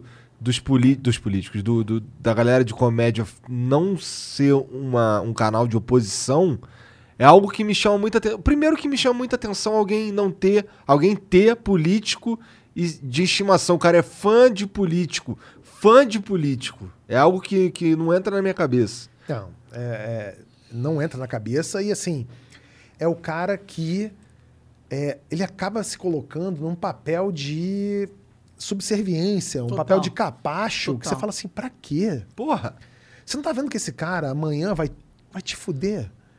Você não, cê- cê- assim, você pagar, pa- pagar pau pra político é assinar um atestado de idiota, de otário. Esse cara, é, ele te dá tapinha nas costas pra saber onde ele vai te apunhalar. É isso. É, você não pode se dar esse luxo de. Você não conhece aquela pessoa. Evidentemente que na tua trajetória de vida, no- no- há políticos com os quais você se identifica mais, menos. Alguns que você confia mais, menos. Mas, você, mas daí é você assinar um, uma folha em branco, uma folha em branco e dar pra esse cara e falar assim: eu confio plenamente em você pra sempre. É você meu ídolo eterno. Você sei lá o que, cara. Você não sabe o que esse cara faz entre quatro paredes, pelas suas costas, nas salas onde não tem é, uma Escuta, câmera ligada. é. Você não pode dar essa, esse voto de confiança, a menos que você tenha uma relação pessoal com ele. Tipo, é meu pai. é tipo, é minha E mãe. mesmo assim- Ah, é. E mesmo assim passa a ser o principal defeito dessa pessoa ter se tornado político. É, exatamente. Ô, Porque como que a gente sai desse Fla-Fu, cara? A gente sai com educação. A única maneira, de, a única maneira do Brasil é, ir para frente é com educação. Não existe outra forma. É, a educação nesse país aqui, e em segundo lugar a saúde, são sucateados o tempo todo, são sabotados o tempo todo.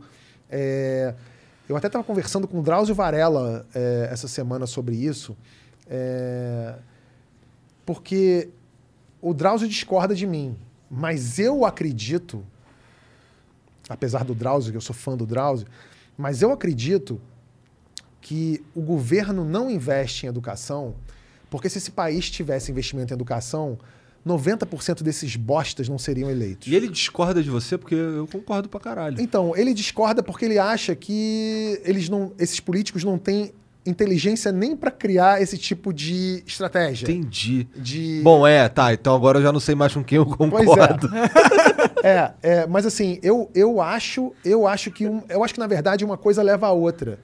Porque eles de fato não são pessoas brilhantes, eles de fato não são políticos inteligentes, eles eles Mas é intuitivo. É- Mas- é- mas ele, sabe, ele sabe que dentro ali ele vai estar lá.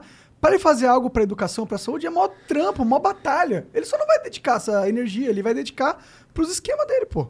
Não, e você vê que, é, assim, eu até estava falando sobre isso hoje, né?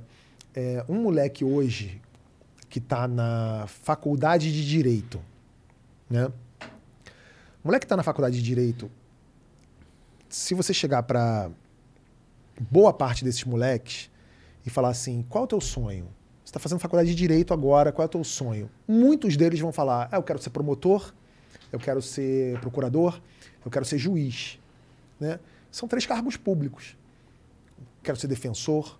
Ele quer trabalhar, boa parte deles quer trabalhar no setor público, né? Cara que está fazendo direito.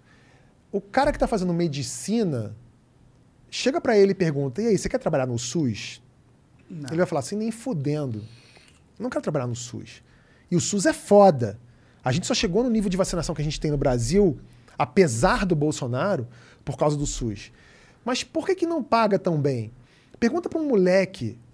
é, você imagina, existe carreira mais sabotada e mal vista do que professor no Brasil? É. O cara, quando você fala assim, fulano é o quê? É professor, o nosso inconsciente já grita, é fudido. Tá pobre. Professor devia ser a profissão mais nobre. O cara devia. O cara, o cara que é professor é, é, é, de escola pública, de faculdade pública, ele devia ganhar bem pra caralho. Ele devia ter auxílio. Esse sim merecia ter auxílio tudo. E não juiz. Não desembargador. Sim, esses caras ganham pra caralho. Desembargador, Pois é, promotor, tem. é salário Vai- e 150 acumula, mil, é. acumula, acumula, acumula, acumula, acumula. Tem.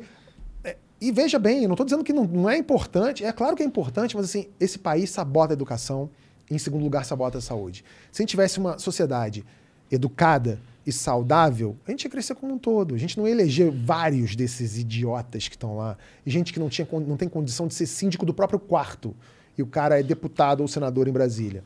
É ministro. O foda é que esses caras já estão lá, eles meio que controlam se o dinheiro vai ou não pra educação, né? Então, mas uma coisa que pode nos ajudar muito é isso aqui, ó. Isso aqui. É, nos anos 80, é, as pessoas dependiam muito de TV aberta para se informar, ou do que era dito pelo vizinho. É, o, o celular, a comunica... nada evoluiu tanto nos últimos anos como a comunicação. Vo- a- a- Não existe a cura para calvície, mas o cara consegue falar ao vivo com o outro na Sibéria. Né? Não existe. sei lá. Existe, existe como remediar a calvície. Tem cura pra calvície sim, olha lá o Ah, Igão. você fez um implante? Fiz. Ah, por isso que parece que tem um castor morto na tua cabeça. Ah, para de ser invejoso. Tô brincando. É que eu, é que eu nunca faria. Nunca faria. Por que não? Porque eu amo ser careca. Entendi. Eu amo. Mas Você não é careca, careca. Você tem É, tem umas tá? merdinhas aqui, mas eu, eu amo porque não me dá trabalho. Eu passo máquina e resolvi meu problema. Tá ótimo. Mas, voltando ao assunto. Até esqueci, tava falando do Tava falando Ah, da comunicação, é, a como comunicação. evoluiu pra caralho. A comunicação evoluiu muito.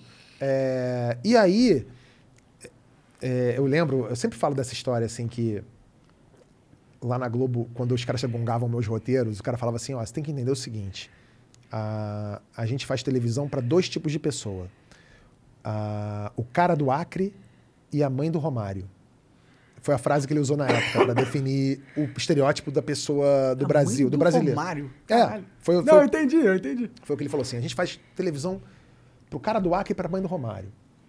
E aí, óbvio que tem que ser na cabeça dele, para cumprir a função com esse estereótipo, tinha que ser o tipo de humor muito fácil, mastigado, de bordão e etc. Só que, de alguns anos pra cá, o cara do Acre e a mãe do Romário tem telefone, tem 3G, tem acesso à, à internet. E a internet abriu portas para essas pessoas. E as pessoas hoje conseguem se informar, conseguem aprender. Então, talvez assim, e óbvio, com a esperança de que as políticas públicas do Brasil voltem a privilegiar a educação, é, espero que o- as pessoas mais humildes consigam, de alguma forma, ter acesso a um tipo de informação que faça com que elas, olha só, por isso que é tão importante esse combate à fake news. Por isso que é tão importante é, que esse tipo de, de informação seja é, é, combatida, as fake news mesmo, né? Não estou falando de é, pensamento Contrário. Con- Um pensamento contrário é uma coisa, opinião é uma coisa, mas eu tô falando de fake news. Por isso que é muito importante você combater fake news. A gente entra num problema na minha cabeça um pouco. Hum. Porque eu concordo que fake news é, um- é ruim, tá ligado? Você não quer a tiazinha no- recebendo mentira no zap e acreditando que a vida dela é uma mentira Sim. por causa de gente inescrupulosa usando as mídias sociais de um jeito mais eficiente. Mas que combate tu tá propondo às fake news? Esse que tá rolando aí agora de banir os cara, essas paradas? Alguma, alguma coisa sim. É, eu não posso, olha só, eu não posso é, é, ratificar tudo, eu não posso dizer que está tudo certo porque eu não sei de tudo. Aham. Eu não sei do- do- de tudo que está acontecendo ou de tudo que está sendo feito. Mas, evidentemente, eu sou a favor, sim, do combate às fake news e que, eventualmente, tire-se, sim, alguma coisa do ar. Sabe por quê? E vocês estão falando com um comediante, um humorista do Porta dos Fundos, que sofreu um. cuja empresa sofreu um atentado terrorista. Então, assim, ninguém é mais a favor da liberdade de expressão que eu. Eu sou o cara da liberdade de expressão. Acho que todo mundo tem o direito de falar o que quiser, quando quiser, do contraditório e que, se for o caso, que re- responda judicialmente por isso e que a justiça seja feita de maneira clara, objetiva e justa. Ponto. Dito isso, é, a questão é a seguinte. Hoje em dia, a tal liberdade de opinião ou liberdade de expre- de expressão está sendo confundida com crime, com apologia ao crime, com incentivo ao crime, ou até mesmo com é, é, você brincar ou sabotar com a saúde, sabotar a saúde das pessoas. Uma coisa, é, eu até vi essa semana um jornalista aqui falando com vocês, que ele falou o seguinte: ah, veja bem, eu nunca suscitei é, que as pessoas não se vacinassem. Eu faço perguntas. Ah, sim. Eu faço perguntas. Uma coisa é você chegar e falar assim: é, a vacina funciona? Isso é uma pergunta. Você falar assim: já testaram essa vacina? Isso é uma pergunta. Quando você aparece num vídeo falando alguma coisa do tipo, assim, tá? Eu não tô dizendo que é ipsis literis desse jeito, mas algo como se fosse isso aqui. Ah, veja bem, a, a vacina funciona mesmo? Porque tem gente morrendo aí nos Estados Unidos, hein? Sei lá se é um negócio bom essa vacina mesmo. Será que é bom? Quem testou? Quem tem interesse em vender essas vacinas? Será que tá vacinando? Ih, sei não, vai vacinar? Vai botar seu filho pra vacinar? Isso pode dar um problema, hein? Isso não é fazer uma pergunta. Isso é induzir a pessoa a um erro. Isso é induzir a pessoa ao erro. Isso é você dizer para todos os seus milhares de seguidores, milhares de espectadores, que, olha, você tem certeza que você vai botar seu filho ou seu pai para vacinar? Porque se ele morrer, a culpa vai ser sua. E quando você fala isso para uma pessoa, contrariando a ciência, no meio de uma pandemia e vivendo em sociedade, isso deixa de ser liberdade de opinião ou estou só fazendo uma pergunta. Isso é outra coisa. Sabe qual que é o perigo disso? Qual? Eu, eu entendo. Eu entendo a- o argumento. É tipo, porra, o cara obviamente tá fazendo, falando merda pro ganho político dele e tá cagando se a merda que ele vai falar vai impactar negativamente das pessoas ou não. E muito provavelmente ele sabe que vai impactar negativamente. Não sei o que passa na cabeça dele, talvez ele acredite no que ele fala. Mas o problema é, a partir do momento que você fala, ok, alguns discursos têm que ser cerceados, Aí você, dá, aí você entra no segundo problema. Como que a gente faz isso? Como que eu, que eu, eu faço esse filtro no discurso da sociedade? E aí que mora o maior perigo. É muito fácil. É porque quando você faz isso, você tem que dar ferramentas a al- alguém ser o mediador. Sim. E quem você confia? Você confia no Estado para ser o mediador da verdade na comunicação entre os, os humanos? Eu não confio, cara. Não, você deve confiar em alguém. A questão, se você confia ou não, é uma outra questão. Se as pessoas que estão lá são capazes ou são competentes o suficiente para isso, é uma outra questão. A questão é a seguinte: para você avaliar se algo deve ser é, ou não cerceado, se essa, se essa liberdade deve ser cerceada ou não, você tem que pe- pensar da seguinte maneira: morre gente por causa disso? É, É que- qual, é qual é a diferença, cê- qual é a diferença da liberdade de expressão? Por exemplo, é um cara que fala assim: ah, eu acho que gay tem que apanhar na Avenida Paulista. E um cara que fala que, porra, eu amo refrigerante. Nossa, com açúcar, então, amo pra caralho. Eu quero beber refrigerante, acho que todo mundo devia beber refrigerante. Tipo, É crime beber refrigerante? mas vai causar morte se as pessoas beberem mais refrigerantes ao longo da vida? Vai. A entendeu? pergunta não é essa. A pergunta que eu te fiz é a seguinte: é crime beber refrigerante? É crime duvidar se a vacina funciona ou não? Não, você pode duvidar. E pode falar que duvida? Não, você pode falar que duvida. A questão não é que ele fala que duvida. Ele fala que duvida. Com intenção maligna. e não, não é uma intenção. Ele faz, ele faz isso com a intenção de que as pessoas sabotem a vacina. Entende o que eu tô falando, ô, Mona? Olha só. Não, eu entendo o que você tá falando. Eu, eu acho que é perigoso. Não sei se você entende. Eu acho que é perigoso você dar essa ferramenta na mão de um burocrata. É só isso. Entendeu? A partir do momento que tem alguém que tem o controle de escolher se você vai poder falar ou não, eu acho que fudeu. Eu acho que deu merda pra caralho. Mas olha só, o cara que fala, ah, eu, eu acho que beber refrigerante é uma delícia, acho que as pessoas deveriam beber refrigerante. Não é crime beber, beber refrigerante. A pessoa pode beber refrigerante, ele pode ficar até virar diabético. Se ele quiser encher o rabo dele de Coca-Cola, se ele quiser botar duas garrafas de, sei lá, no rabo e com mentos ainda para ele virar um foguete e ir para a lua, azar o dele. Se as pessoas fizerem isso, não é crime. Agora, o cara que fala, Ah, eu, durante uma pandemia que morreu só mais de 600 mil pessoas e falar assim, ó, o cara que incentiva o, o- que não se use máscara, que as pessoas não se vacinem. Tem gente morrendo, tem família perdendo pai, mãe, filho, avô, por causa disso. O cara que fala, eu acho, eu acho que. Porque tem gente que fala isso, tá? Tem gente que fala, eu acho que o cara que é preto é uma subraça. O cara fala isso. E tem gente que morre por causa disso. O cara que fala gay pra mim é um pecado de Deus. O cara que é gay, ele tá. é, o cara que nasceu gay, ele tá pagando um pecado, ele sei lá o quê. Tem gente que apanha e morre por causa disso. Então, esse tipo de discurso tem sim de ser cerceado Mas pela lei. por quem quer, por todos nós. Pela lei, por mim, por você. Eu não, eu, eu não gosto dessa ideia só porque tem. Essa ideia pressupõe Sabe por que, que você não gosta? que os juízes vão ser justos. Sabe por que, que você não gosta? Por quê? Porque você não tá nesse grupo. Porque você não é um cara que anda na rua e fala assim, tá aí, vou matar você. Por quê? Porque você existe. Eu- eu não- pode ser, mas eu não acho que seja por Pode isso. ser, não, é claro que é. Tá bom. É claro que é. Imagina, se você fosse preto, se você fosse trans, se você fosse é, gay, se você fosse. Se tivesse morrido alguém da sua casa, próximo a você, porque a pessoa acreditou em alguém da rádio XPTO que disse que vacina não era legal e a pessoa morreu, talvez até o seu luto demorasse a chegar, mas por causa da vacina. Mas de todos os outros restos, todas as outras situações, com certeza você pensaria assim. E aí, por isso, eu pensaria que vale a pena eu dar na mão de um burocrata o poder de cercear a liberdade de expressão dos cidadãos. Se esse, se- se esse, se esse burocrata é, estudou para isso, é um cara preparado para isso e tem competência para isso, a gente precisa acreditar. Eu não estou dizendo, olha só, Monark, eu não estou dizendo que o que a gente tem hoje é o melhor dos mundos. E eu não estou de novo dizendo que essas pessoas são as melhores ou as mais adequadas para fazer esse papel, mas a gente precisa acreditar nas instituições. Eu prefiro acreditar num ministro do STF do que num paga-pau desse da Jovem Pan. Eu Entendi. prefiro.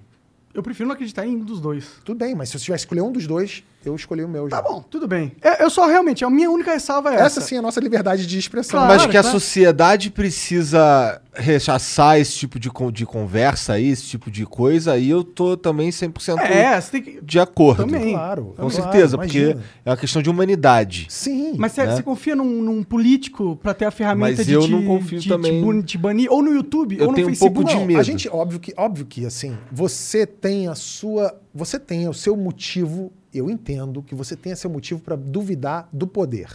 Eu entendo isso. Por quê? É a história da, é a história da pena de morte no Brasil, né? É, falar, porra, eu quero a pena de morte no Brasil, eu quero a pena de morte no Brasil. Não, cara, você não quer a pena de morte no Brasil, porque eventualmente vão matar. Quantos inocentes não vão morrer por causa disso?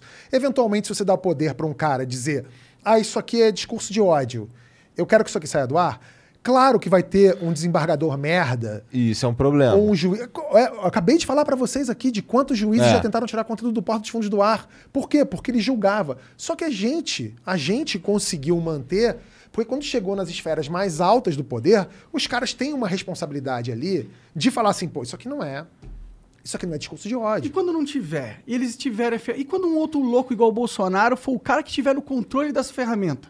Então, por isso que a gente tem que lutar para não ter esses loucos no controle das ferramentas. Ou total lutar para que não existam ferramentas que possam controlar o que a gente fala, não tão facilmente, pelo menos. Eu acho que a gente tinha que realmente se preocupar com isso. Porque aquela coisa lá, com, com a tecnologia revolucionando a comunicação, a gente deu voz para muitas pessoas, né?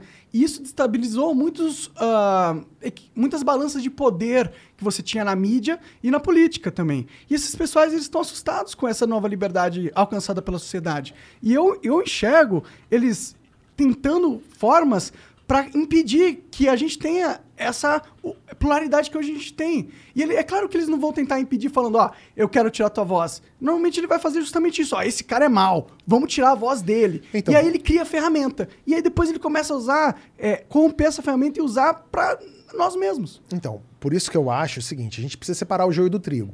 Uma coisa é você falar assim, ah, eu quero que censure tudo o tempo todo. Não, não é óbvio. É óbvio que, isso que não, não, não é isso que eu quero. O que eu quero é que haja, sim, algum tipo de controle sobre o discurso de ódio ou sobre a desinformação que leva a crimes, que leva a mortes. Ponto. Eu não quero que tirem o sei lá, o fulano do canal XPTO do ar porque eu não gostei dele porque ele falou mal de mim ou porque ele me criticou. São duas coisas, duas coisas completamente diferentes.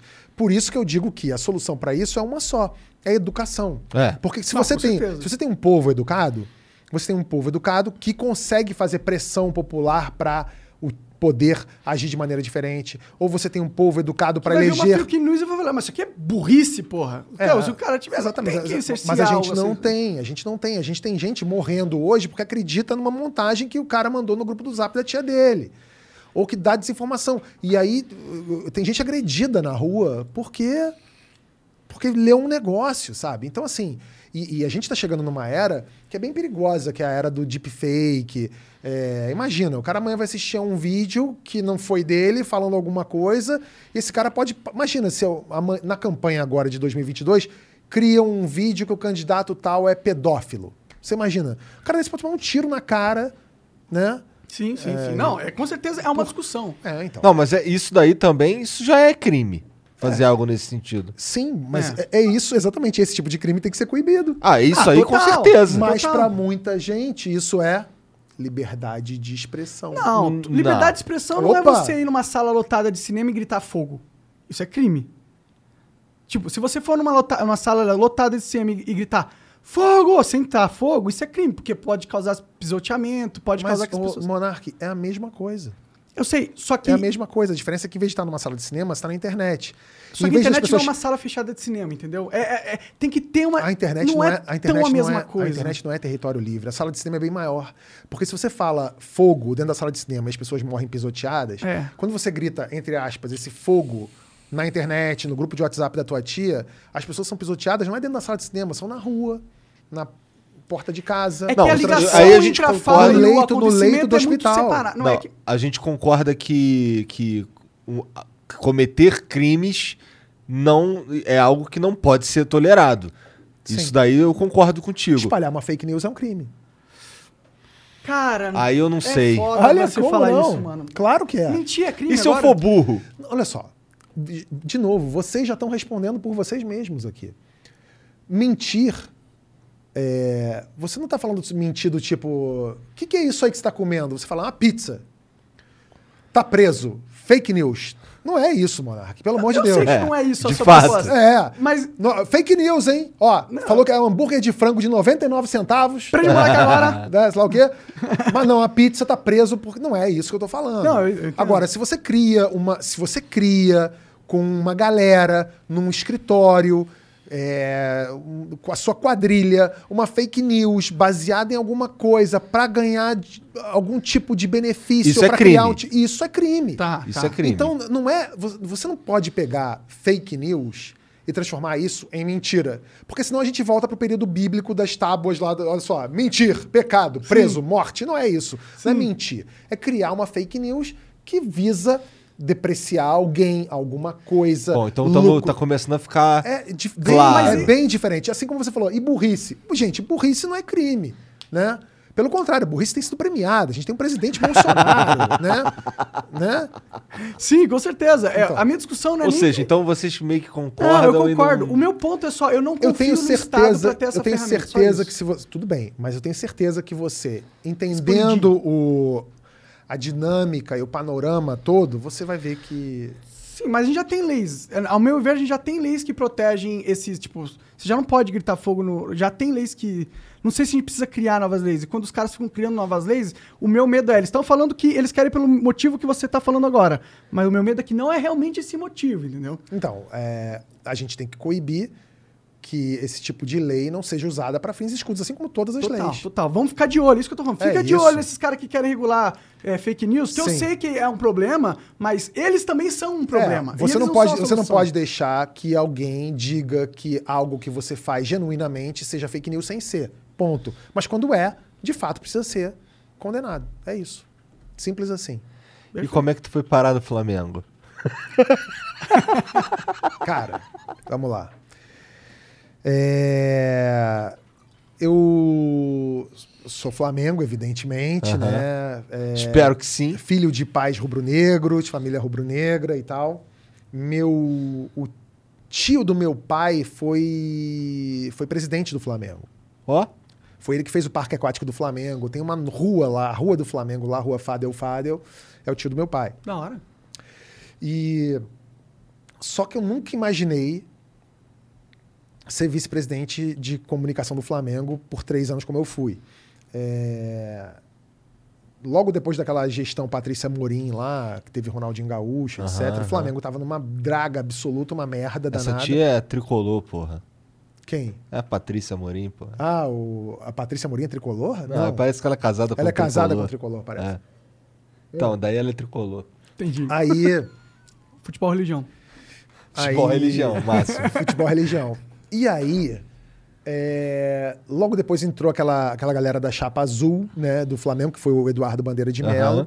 E eu, eu fui um entusiasta daquela gestão, mas de longe. Eu não frequentava o clube, eu não- nunca tive nenhuma entrada política no Flamengo, zero. Eu era Twitter, rede social, aparecia tu não era nem sócio? nem sócio. Eu era eu era um entusiasta do Flamengo. E aí quando o é, quando eu apoiei publicamente a gestão do Eduardo Bandeira de Mello, eu falei assim, olha, eu vou eu quero voltar ser, eu tinha deixado de ser sócio, falei, quero voltar a ser sócio, porque foi dar uma força pro clube. É, imaginei que aquela nova gestão ia ia alavancar o Flamengo e começou com aquela coisa da austeridade fiscal, do tipo, não vamos gastar mais do que, do que ganha. Era o Flamengo com uma merda de time, mas suando ali um litro para ganhar. E aí, um, um dia, o pessoal do Eduardo Bandeira de Mello, lá os outros vice-presidentes, me procuraram. E me chamaram, falaram assim, pô, você quer ser vice-presidente do Flamengo? Aí eu falei assim, mas de quê? Eu achava que iam me chamar para ser de marketing. Aí falaram de comunicação, porque de marketing já tinha um cara lá, que era o José Sabino na época. E eu falei assim, hum, não sei. Ah, não, vai, sei lá o quê, sei lá o quê, sei lá o quê. E aí eu pensei muito no meu filho caçula. Que eu tenho um filho caçula que hoje está com 12 anos, mas Ah, é então louco por já- futebol. já manja tudo já. E na época, não, mas na época ele tinha 2015, ele tá com 6 anos. Eu falei assim, puta, esse moleque vai se amarrar pra caralho. Que o pai dele vai ter alguma entrada no Flamengo. Eu falei assim, porra. Aí pelo moleque eu topei. Aí eu virei vice-presidente de comunicação do Flamengo, conheci as pessoas lá. Foi muito bom porque eu vi que as galera lá era séria de verdade. Porque assim, se eu sentisse em algum momento que qualquer pessoa que estivesse lá fosse assim meio, hum, esse cara aqui, não sei e tal, eu eu Pulava tinha fora. pulava fora. Mas eu senti que o pessoal lá queria trabalhar sério, fazer uma coisa decente. E aí eu fiz um trabalho, modéstia à parte, muito bom. Porque quando eu cheguei no Flamengo, o Flamengo não tinha nem rede social. Era, melhor, tinha, mas não usava. Pode crer. O antigo cara da pasta era um cara que não cagava pra internet, pra ele internet e nada era a mesma coisa. Ele ele Tinha Flá TV já, não tinha? era TV Fla. Era TV Fla, fazia uns vídeos merda com uma produtora merda do maluco que era apadrinhado de sei lá quem, das gestões anteriores. Uma, cara, uma cagada. Você não tem ideia do que é um clube de futebol. Você não, vocês não têm ideia da bagaceira que é. tipo, é, e quando a gente estava lá, o objetivo daquela galera é, era organizar a bagaça. Era tipo, precisa de. É, assim, tem histórias que eu sei da época do Flamengo que as pessoas falam assim: não é possível, isso não é verdade. O cara lá de finanças, o vice-presidente de, de finanças do Flamengo, me contou que quando ele chegou no Flamengo, tinha orçamentos do Flamengo, notas escritas em papel de padaria, literalmente. Assim, o cara chegava, puxava uma gaveta, tinha um papel de padaria dizendo, ó, fulano pagou, sei lá, tanto. Você fala assim, isso não é possível. E se o Flamengo estava assim em 2012, 13, não se iludam. Há clubes hoje no Brasil que estão assim Que era o Flamengo, né? agora, hoje, se duvidar da Série A. Então, a comunicação do Flamengo era, ela era, ela se preocupava em falar com o cara da rádio Tupi, mas não tinha perfil no Twitter, não tinha perfil no Facebook, não tinha perfil no Instagram. É, o canal de TV do YouTube era uma draga, uma merda. E aí a primeira coisa que eu fiz foi é, reorganizar a equipe de comunicação, né, do- deixando de- as pessoas que queriam trabalhar nas áreas mais convenientes para elas, porque nem isso tinha. O cara que, tipo, amava basquete estava cobrindo futebol. O cara que era louco pelo remo estava fazendo. vôlei. Desorganização total, né? Então, só organizar aquilo e investir nas redes sociais. E deu super certo. É, primeira coisa que eu fiz foi pensar assim: bem, quem, quais são as redes sociais que bombam no Brasil hoje, de clube? E era do Corinthians. As redes sociais do Corinthians eram muito boas e realmente eram bem feitas. E qual era a TV de clube que bomba? Eu- e eu vi que era do Palmeiras e do Santos. Eram, ou seja, Palmeiras e Santos na TV e nas redes sociais do Corinthians. A primeira coisa que eu fiz foi trazer os caras. Liguei pro cara do Corinthians e falei assim: você quer vir pro Flamengo? Era o Ricardo Taves. E ele falou: vambora. Ele tava meio puto, porque imputece, você trabalhar em clube de futebol, imputece. Ele tava puto porque se sentiu desprestigiado no Corinthians, veio pro Flamengo. E contratei o cara que fazia é, A TV. a TV Santos e a TV Palmeiras. Foda. E aí trouxe os dois para o Flamengo. E bombou muito. E imagina, o Flamengo é uma potência. As pessoas não têm ideia é, do poder que a torcida do Flamengo tem.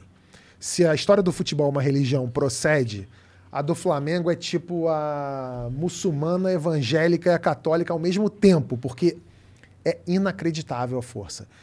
O Flamengo, na nossa época lá, durante as redes sociais, a gente, a gente teve, tinha um ranking de crescimento, né? Tem vários é, institutos precisam- e, e maneiras de você aferir isso.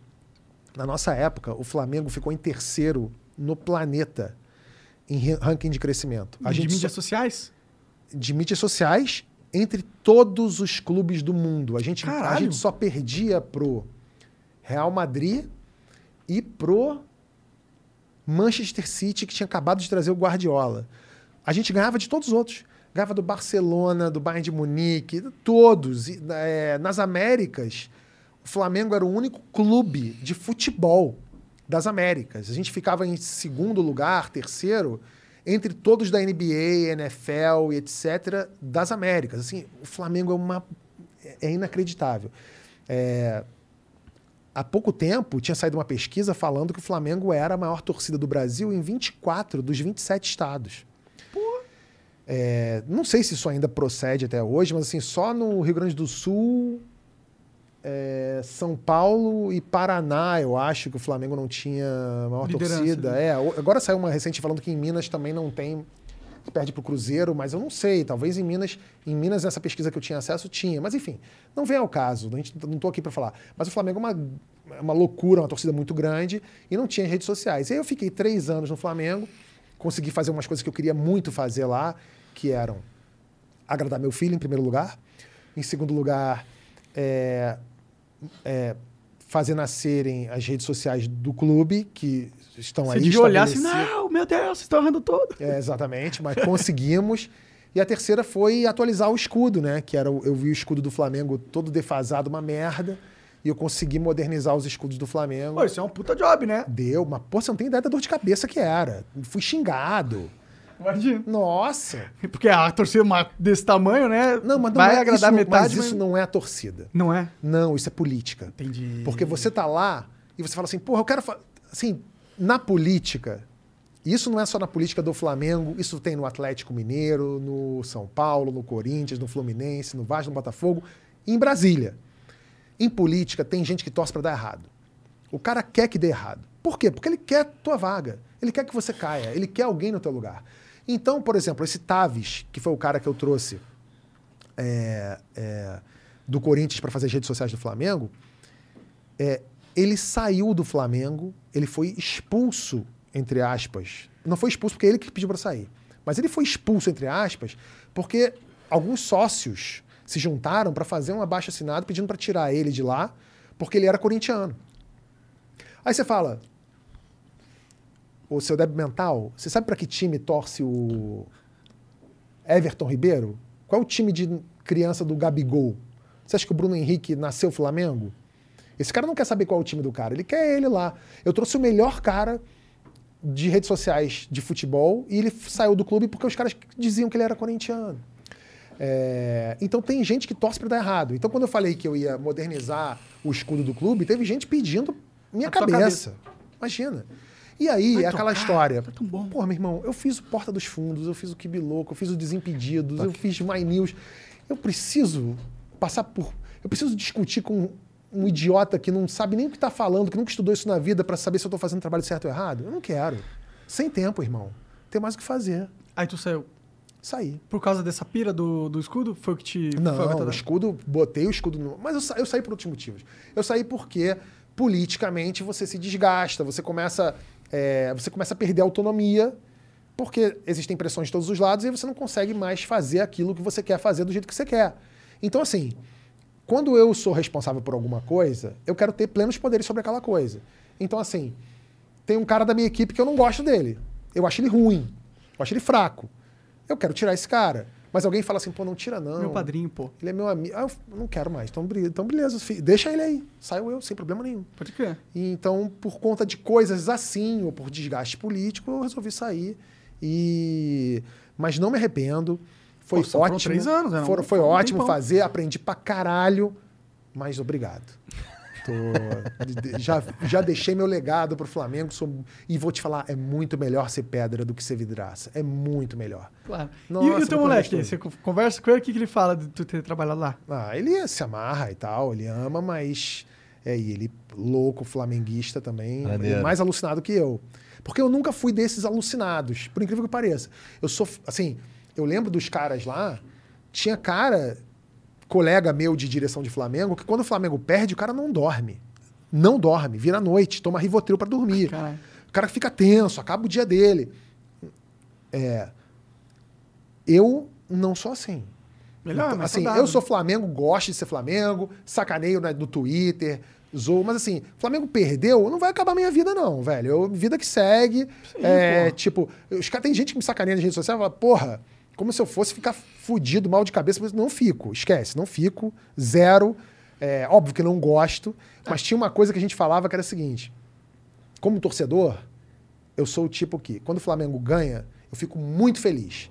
Quando perde, fico mal. Não fico arrasado, fico mal. Pronto. Quando eu era vice-presidente de comunicação do Flamengo, quando perdia, eu ficava na merda. Você fica destruído. E quando ganhava, eu ficava aliviado. Eu não quero mais passar por isso. Eu quero ficar feliz. Eu não quero Entendi. ganhar um título e ficar aliviado. Eu quero ficar feliz, quero ir pra rua zoar, quero sacanear os caras. Quando você tá com aquela responsabilidade, você ganha, você fica aliviado. Você não fica feliz. Eu não quero mais isso. Eu quero ser feliz. Pode crer. Eu vivo minha vida pra ser feliz. Eu vivo um dia de cada vez, quero ser feliz. O que, que tu faz pra, de, de hobby na vida agora? Agora que. Hobby? É.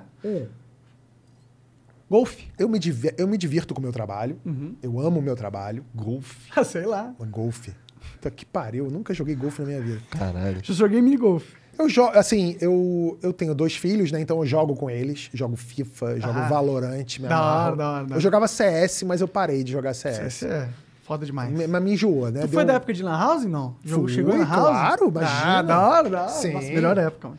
Jogou muito CS 1.6. Total. Warcraft 3. Com aquele mouse merda que você tinha que limpar embaixo, cagar. Tirar a bolinha, né? Soprar. É, exatamente. Fiz muito isso. Hoje em dia eu jogo Valorant com meus filhos às vezes. Jogo. Teus filhos têm quantos anos? Um tem 12. E outro tem 16. Mas o de 16, assim, ele não tem ideia do que é futebol. Tipo, ele sabe que o Flamengo é vermelho e preto, e se o IBGE bater lá na porta pra perguntar o time dele, eu já falei, responde que é Flamengo, beleza. Mas ele caga pra futebol. O mais novo é alucinado. E aí eu jogo com eles. é, E assim, como eu te falei, eu me divirto com o meu trabalho e tenho muito trabalho. Então. é, E o My News, cara? My News eu, eu pego uns episódios, você chamou várias pessoas legais. Você tem também um grupo de pessoas que apresentam com você bem foda. Quem que apresenta mesmo todo mundo? A Mara Luque faz comigo, que é uma das maiores, se não a maior jornalista de economia do Brasil. Assim, eu sou muito fã da Mara Luque. E eu já era fã da Mara Luque muito antes do My News. Que eu ouvia a Mara Luque na, na rádio CBN, ela fazia um programa com o Sarderberg, eu sempre ouvia a Mara Luque falando, eu falava assim, caralho, eu já gostava da voz dela, achava a voz dela boa, e o jeito que ela falava de economia era tão fácil, tão fluido, que eu falava assim, porra, um idiota que nem eu tô entendendo essa mulher falar de economia. E aí, antes de tudo, eu, eu pedi o, o Porta dos Fundos, ficou famoso, e aí, quando você é conhecido, você é óbvio que as portas se abrem para você, você consegue chegar nas pessoas E não é dos fundos. Mais facilmente, você vai pela porta da frente. Aí eu cheguei pra Mara Luque e falei assim, Mara, é, é o seguinte, eu tô começando a ganhar um dinheiro agora, e eu não sei investir. Me ajuda? O que eu faço? Aí, e eu jurava que a Mara Luque era economista. Eu não tinha ideia que ela era jornalista de economia. Eu achava que ela era economista. Aí a Mara chegou pra mim e falou assim: Olha, eu não sou economista, sou jornalista de economia. Eu falei, porra, não, ela não. Ela falou assim: Mas se você quiser, eu te dou o telefone aqui do Álvaro, que é o cara que toca meu dinheiro. Fala com ele. Eu falei, puta que pariu, tudo que eu quero. O cara que toca o dinheiro da Mara Luque vai tocar o meu dinheiro? Feliz. Eu virei, fiquei amigo da Mara Luque. né? E aí a gente ficou brother, e um dia ela chegou pra mim e falou assim: Beth, eu tô com vontade de fazer um canal de notícias. E foi bem no fim dessa época do Flamengo, que foi uma época que eu fiquei putaço com jornalistas. Eu estava com ódio de jornalista. Eu queria matar jornalista. Mas não todos. Evidentemente, algum- alguns dos que cobriam o Flamengo. E como eu era vice-presidente de comunicação do Flamengo, eu me estressei com alguns. É, E me estressei por motivos, assim. é, Clubistas? N- cara, vou te falar. De novo a história do futebol e religião. É, tem gente que, que tem, tem cara, tem gente comentarista, jornalista, tudo que o cara ele é escroto, ele abre mão da, da ética dele pra fuder seu clube, pra fuder seu time, pra fuder seu trabalho, pra ser leviano às vezes. Tem. Isso existe, é fato. Mas tem, não dá pra generalizar, não são todos. Tem muitos, e a grande maioria é de pessoas sérias, jornalistas sérios. Às vezes os caras têm clube de futebol. Você vê, por exemplo, eu sempre gosto de citar o Arnaldo Tironi e o, o, Arnaldo, o Arnaldo Ribeiro e o Eduardo Tironi, que são daqui de São Paulo. São São Paulinos, os dois. Mas são são éticos e tal. Os caras, você pode discordar ou concordar do que eles falam, mas eles. Pô, o PVC, por exemplo, que é palmeirense, é um cara que eu, que eu curto. Mauro César Pereira, que é Flamengo, mas é um cara que quando tem que dar porrada no Flamengo, ele dá. Sim, são caras que eu, que eu gosto. Mas existem aqueles outros que são. Tem gente que é filha da puta, entendeu? Então, por exemplo, eu lembro, por exemplo, de um, um cara que cobria o Flamengo que inventou uma notícia. Eu não vou entrar em pormenores aqui, porque eu não quero dizer quem era o jogador ou quem era o cara e o que aconteceu. Mas teve gente, por exemplo, que chegou e falou assim: ah, jogador tal é, fez, fo- foi muito mal no treino. E o cara não tinha ido mal no treino, mas o cara falava que tinha ido mal no treino porque você sabia que no fim das contas ele tinha conchavo com o empresário do cara que era a reserva dele. E aí você fala, porra, velho, aí não. Então, assim, eu comecei a ficar com bode de umas pessoas assim. Pode crer. E aí eu falei pra Mara, porra, Mara, vamos, vamos fazer um canal de jornalismo sim, porque eu quero fazer um negócio que seja diferente. E tava começando essa história desse fla-flu político, de ter gente que puxava sardinha pra um lado, puxava sardinha pro outro. Eu falei assim, vamos fazer um canal que seja isento, isentão mesmo, e que tenha opinião e que a gente ouça os dois lados. Aquela coisa do é, concordar em di- discordar. Mais ou menos o que a gente fez aqui. Então, assim, eu quero estar com cinco pessoas no My News, conversando com o Hamilton Mourão aqui e o Freixo aqui. E que tenha civilidade, que as pessoas conversem e ouçam, e que tenham pontos de vista diferentes, que você possa é, é, apontar o dedo para ela com gentileza, no diálogo, educação, no discurso. cordial, com cordialidade. E a, e a gente conseguiu. Então, no My News, a gente tem esses programas de debate em que, que vão pessoas das mais diferentes correntes políticas e conversam, e é sempre muito bom, muito agradável. E são ambientes como esse que a gente meio que tá precisando agora, né, cara? Sim, total. Só que, por incrível que pareça, os polos, tanto da direita quanto da esquerda, é, e, e longe de mim querer comparar, tá? Porque os- os- o polo da direita é muito pior.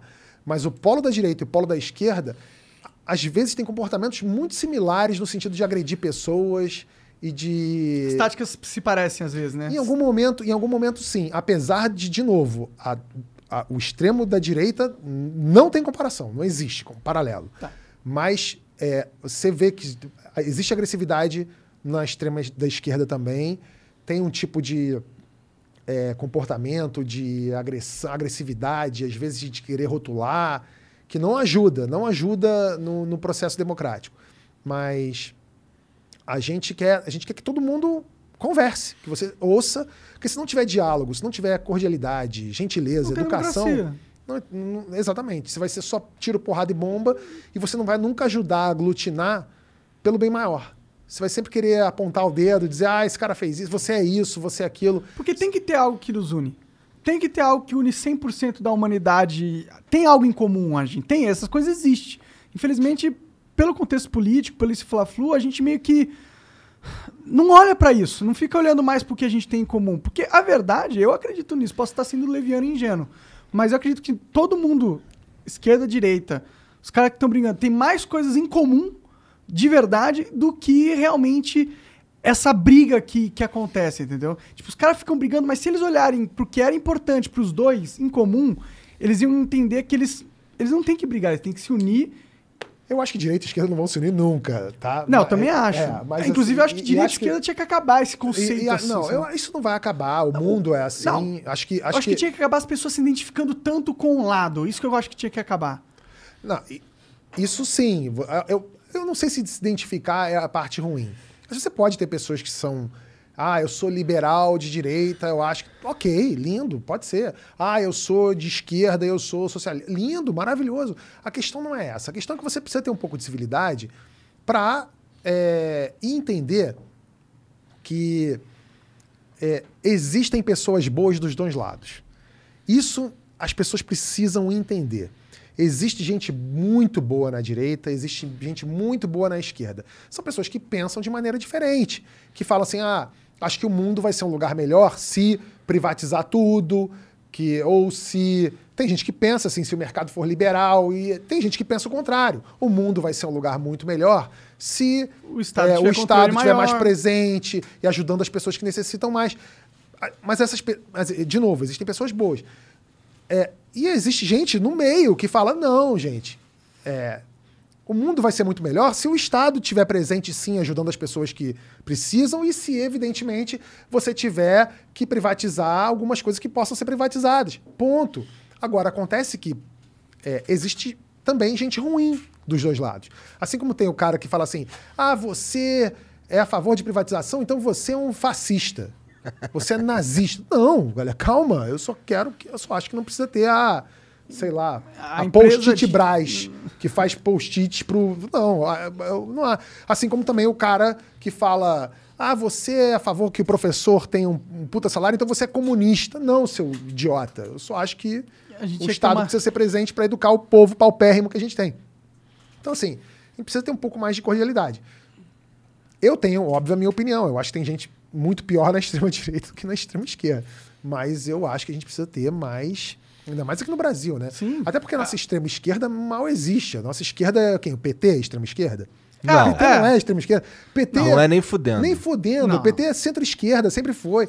O- os banqueiros nunca enriqueceram tanto quanto no governo Lula, galera, Sim, sabe? sim. É, foi um que, que esquerda é essa que o Temer é vice, sabe? É. n- não é. Então, assim, a, que vira, mas, mas para essa galera, os bolsonaristas, a esquerda, é o comunismo, é Cuba.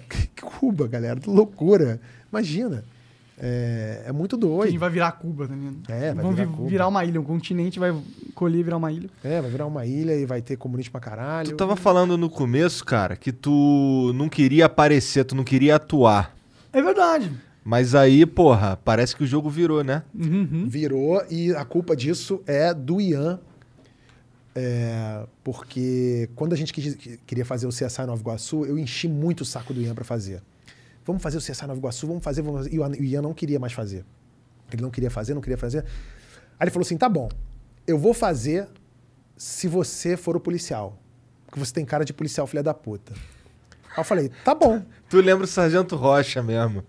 Quem, o Sargento Rocha é quem? Do É o Tropa do de Tropa Elite. de Elite. Cada cachorro que lamba a sua. É, quer rir tem que fazer É. rir, pô. Aí,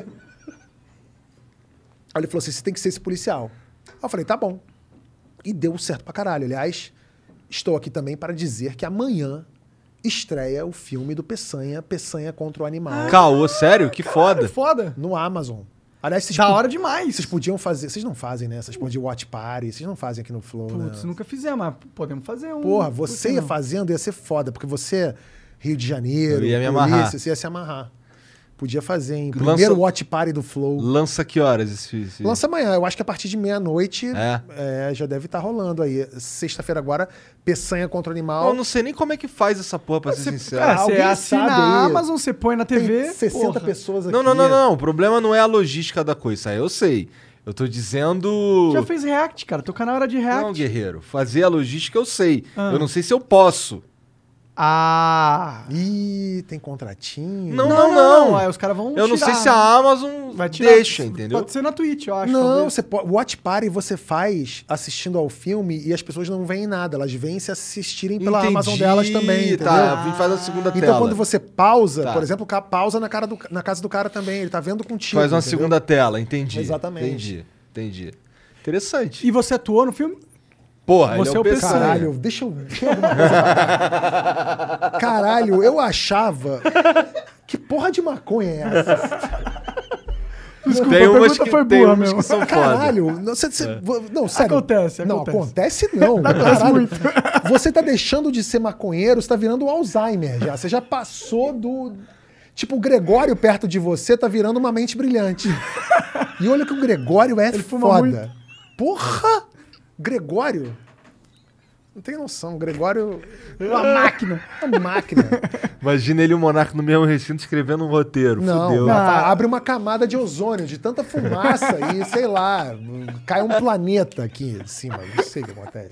Não, porra, mas é que assim, o que eu, eu, eu queria chegar no. Porra, beleza, tu começou aí no, no CSI Nova Iguaçu, mas tu deve ter ali um episódiozinho que é o teu episódiozinho do coração. Porque pra nós, pelo menos pra mim, o, o mais foda que tu, que tu atua é o gurilão da bola azul, porra. É, então, o Gurilão da Bola Azul foi foda, foi muito bom. É, Esse é o episódio que, que eu vi várias vezes Eu e também. mostrava pra todo mundo. Esse, é, é, esse foda. bombom, até hoje as pessoas me chamam de Gurilão da Bola Azul. Todo pai que eu encontro com filha, e a filha pode ter 30 ou 3 anos, que o cara fala a mesma coisa. Caralho, minha filha aqui, ó. O cara com o bebê no colo, às vezes. Isso aqui já falei pra ela, que aqui é gurilão. Os caras têm, todos eles, porque todo pai Se tem aquela né? relação, né, de é, proteger tá. a filha e tal, e não quer os machos perto dela, que é machista pra caralho, mas é, Sim. é. É Entendível e natural, né? É. E aí, mas assim, é, aliás, é, é uma, é uma das coisas do humor, né? Assim, que a gente vive esse pêndulo moral hoje, né? Cara, eu já tô viajando aqui, tô saindo da pergunta, tô indo Não, completamente- vambora, vambora, vambora. Porque assim, é, o Gurilão da Bola Azul é um vídeo machista. Sim. Por quê? Porque ele, debo Ele ele, impõe- debocha, ele debocha desse cara. O deboche é esse cara.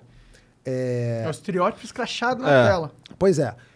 E não existe maneira de no humor você, você. Assim, o humor tem uma regra que é o seguinte: no humor alguém tem, tem sempre que se fuder. Alguém tem que se fuder. Pode ser o, o principal, o coadjuvante, pode ser o, o, o, o emissor, o receptor, alguém tem que se fuder. E muitas vezes, para você para você sacanear um racista, você tem que mostrar racismo. Para você exib- pra sacanear um machista, você tem que mostrar machismo. Para você sacanear. Enfim, você precisa ter isso. E aí, a gente vai cair no peçanha já já, por isso que eu tô dando uma voltinha Aham, aqui para aham. vocês entenderem onde é que eu vou chegar. Então, assim, é, eu vi algumas entrevistas do Tarantino, por exemplo. O Tarantino, quando foi fazer Django Livre, é, é, ele não queria filmar a cena dos escravos, que ele mostra os escravos acorrentados. Logo no né? começo. Logo, vários escravos andando no campo de algodão. Ah, tá. Ele não queria mostrar esses escravos, ele não queria fazer essa cena nos Estados Unidos, porque ele achou que ele ia ser cancelado. Ele falou assim, pô, tu vai pegar mal, você vai ser cancelado. Ele queria fazer na Bahia. Ele quase fez Django na Bahia. Caralho. Ele ia vir pra Bahia para pegar figurantes daqui da, de Salvador para fazer aquela cena. E ele estava decidido a isso, e aí é, ele falou com o Sidney Poitier, que é um, um dos atores pretos que está no filme, mega ator, referência. Ele contou isso pro Sidney Poitier, e o Sidney Poitier falou para ele assim: Você tá maluco, cara? Bahia porra nenhuma. Você vai fazer esse filme aqui. E você vai fazer com atores pretos daqui, que são descendentes dos escravos que estavam aqui, sim. E você vai fazer, tá maluco, cara? Ele falou: caralho, realmente, eu quase dei uma volta porque eu tava com medo de ser cancelado. E ele fez lá e deu certo lá. E eu lembro de outro filme também, que é- aí sim é um filme de comédia, que é aquele Trovão Tropical. Vocês chegaram a ver esse filme? Então, que o Robert Downey Jr. pinta de preto. se pinta de preto, ele faz um blackface, né? Que nos Estados Unidos hoje é tipo. Você faz um Não blackface. faça você isso. mo- é. Mas ele faz no filme pra fazer uma crítica ao racismo na indústria de Hollywood. Ele faz ali um cara que passa por um procedimento estético pra ficar preto, que tira a vaga de um ator preto que faria aquele filme. E aí eu vi uma entrevista do Robert Downey Jr. que perguntam pra ele assim: vem cá, você, se, tivesse, se fizesse isso hoje, você ia ser cancelado. Você faria isso hoje de novo? Ele fala assim: faria.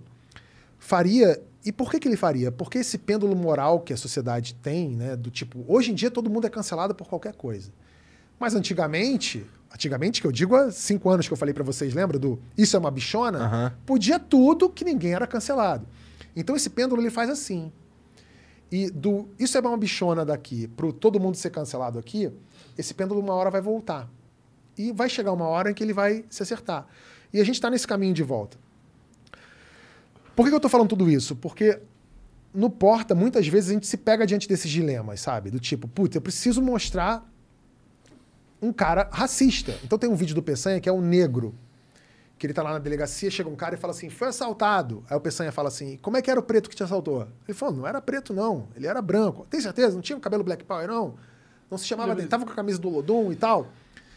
E esse vídeo é uma puta de uma crítica ao racismo. E você mostra um racista. Mas muitas pessoas que leriam esse roteiro, ou se lessem esse roteiro, falariam: Isso aqui não pode de jeito nenhum, tá maluco? Como é que eu vou mostrar isso? não, você tem que mostrar. E o Peçanha é muito isso, porque o Peçanha é um personagem machista, homofóbico, racista, e que quando ele exibe tudo isso, as pessoas se conscientizam que isso é errado. E ele próprio, Peçanha, ele sabe no fundo que é errado. E ele tenta, da maneira torta dele, consertar isso. Conserta de um jeito errado. Mas ele tenta. Porque ele é o brasileiro médio. Se você for na rua ali, na esquina, vai ter um cara que está fazendo um comentário sexista. Ou é machista em casa, ou é racista no seu comentário. E a gente precisa educar as pessoas e catequizá-las assim. E o humor é excelente por isso, porque o humor ele não só anestesia a pessoa que quer se divertir, quer fumar um que nem você e dar risada em casa. O humor também serve para conscientizar a pessoa de um jeito que chega na cabeça dela, na alma dela, no coração dela, de um jeito que um- uma reportagem não chegaria. E o cara fala: caralho, é verdade mesmo, olha só. Pior que é assim mesmo, né? A polícia é racista pra caralho às vezes, né? É assim mesmo. É muito melhor do que você chegar pra um cara. Vou dar um exemplo. O vídeo em que o Peçanha é racista lá, o negro. Se eu pegar esse vídeo e for na, num carro de polícia que estiver fazendo a patrulha aqui do lado, chegar pro cara e falar assim: aí, irmão, assiste esse vídeo aí. Os dois policiais vão parar, vão assistir o vídeo e vão rir. E vão falar: caralho, Pô, pior que é mesmo. Isso vai bater no lugar na cabeça dele. Agora, se eu chegar lá pra ele, bater no vidro, oi, sabia que você é racista pra caralho às vezes e você também é racista pra caralho? Eu falo, que porra é essa? Me dá três tapas na cara e vão me dar um esculacho. Então, o humor serve pra isso. Por isso que muita gente me pergunta assim, pô, o Peçanha, os policiais não ficam putos contigo, não? Não, eles amam. Eu paro em Blitz no Rio de Janeiro, os caras falam assim, caralho, Peçanha, porra, é o quê? E o cara fala, porra, meu chefe é igualzinho ao Peçanha, porra, meu chefe fez uma de Peçanha outro dia aí, sei lá o quê. Por quê? Eu consigo chegar na cabeça do cara assim. E vai ter uma hora em que ele vai falar, é verdade, eu tenho que parar com essa merda, eu tenho, hum, eu tenho que consertar isso aqui, eu tenho que... E vai, o humor mata com gentileza. Eu amo essa frase, mate-os com gentileza. O humor consegue fazer isso. Sim, esse é o poder do humor. Tem uma, tem uma frase que eu gosto muito que é só o bobo da corte pode zoar o rei. Porque todos os outros que zoarem perdem a cabeça. Pois o bobo é, da corte e- é o que tem a liberdade poética pra fazer críticas até a máxima autoridade e essa liberdade poética é o que defende ele da morte, né? Então, o humor serve para isso. O humor tem esse poder de conscientizar. É, E é mágico, cara. As pessoas aprendem. A gente recebe um feedback pelo Porta de professores, alunos, gringo. Porra, eu tenho me divertido pra caralho. Você perguntou qual o que eu gosto de ver. de- Eu tô viciado num canal de professores de Moçambique que ficam fazendo react aos vídeos do Porta. Eu Caralho! amo. Os caras são professores em Moçambique. Eles ficam vendo os vídeos do Porta debatendo depois. Eu acho do caralho. Moçambique fala português? Sim. Sim. É na Angola, Moçambique? Não, nada Não, a ver, não. Moçambique é um país, Ah, tá. Angola é outro. Eu, geografia aqui, zero, Não, Imagina, zero, zero, zero. nem notei que você... Não, não manjo muita coisa de geografia. eu percebi. Mas, cara, é, é foda, assim. Eu sou muito. Eu fico muito envaidecido e fico muito orgulhoso pelo trabalho que o Porta faz, assim. Não só por fazer o que eu gosto, de fazer as pessoas rirem, mas. Imagina todo- um episódio do Porta zoando maconheiro. Ah, pô, já tem. Não, não, tô falando assim, Usando o Monark. maconheiro. Tem um vídeo do uma chamado honra. Tem Maconha, tem um vídeo do Porta chamado Leiconha. Tem vários vídeos do Porta falando sobre maconha. É. Eu imagino. ter, né? É, e vocês vão até a maconha que, pô, eu sei que o Gregório gosta. Porra! não, não só o Gregório, né? Muita Teve até um post meio polêmico, mas que eu adorei, eu gostei muito do que ele fez. Que ele postou uma foto de uma plantinha no, no apartamento dele e falou: ah, ninguém vai fazer nada. E ninguém fez porra nenhuma mesmo. É, ele falou, tá aqui na minha casa, ó, tô plantando, ninguém veio aqui. Pra- e mostra a hipocrisia da nossa sociedade, que se for um cara diferente, Sim, diferente. tava Você pode dizer, fudido. preto, né, Monark? Se for preto, pobre, É. sim. Tá fudido. Ah, Daqueles fudido. que a gente falou lá atrás, que né, Sim. pode morrer na rua só pelo fato de ser preto, porque alguém fica espalhando o discurso de ódio. É, mas é isso. A gente tem que tem que lutar para fazer o mundo ser um lugar melhor e mais digno para todo mundo, né? E se puder fazer isso rindo, Porra, eu acho que o humor é a ainda. maior arma aí, né? é isso aí. É isso, senhores. Bora trazer a galera pro papo? Umas Bora? perguntas? Sim. Traz aí, Janzão. Tá sem celular? Não, tá aqui, tá aqui. Mas tem algum vídeo, tem alguma coisa? Tem uma propaganda. Vamos começar com a propaganda? Eu Daí posso abrir aqui também, rapidão. Demorou, então vai. Tô abrindo, calma aí. O Fábio Porchat, é, ele tava no comecinho? Sim, desde o início. Desde o início, Sim, entendi, entendi. sim, sim. O Fábio Porchat, ele já tava na Globo na época, né? Sim, tava na Globo. Mas ele deu uma estourada forte no, com o Portas, né? Foi, o Sim. Porta realmente foi um- uma vitrine enorme pra todo mundo Sim, que tava o envolvido. Fábio, o Fábio voou com o Porta. Sim. Porta foi espetacular para a vida do Fábio e o Fábio foi espetacular para a vida do Porta. Pode crer. Não, sim, é, casou bastante. aí. Sim, total.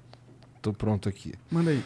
O Digo As 12 mandou. Salve, salve família. Tá tramitando na Câmara, na Câmara, na Câmara Municipal de São Paulo, uma reforma da Previdência, Sampa Prev 2. Essa reforma pretende descontar do salário, do salário dos servidores como professores, enfermeiros e médicos.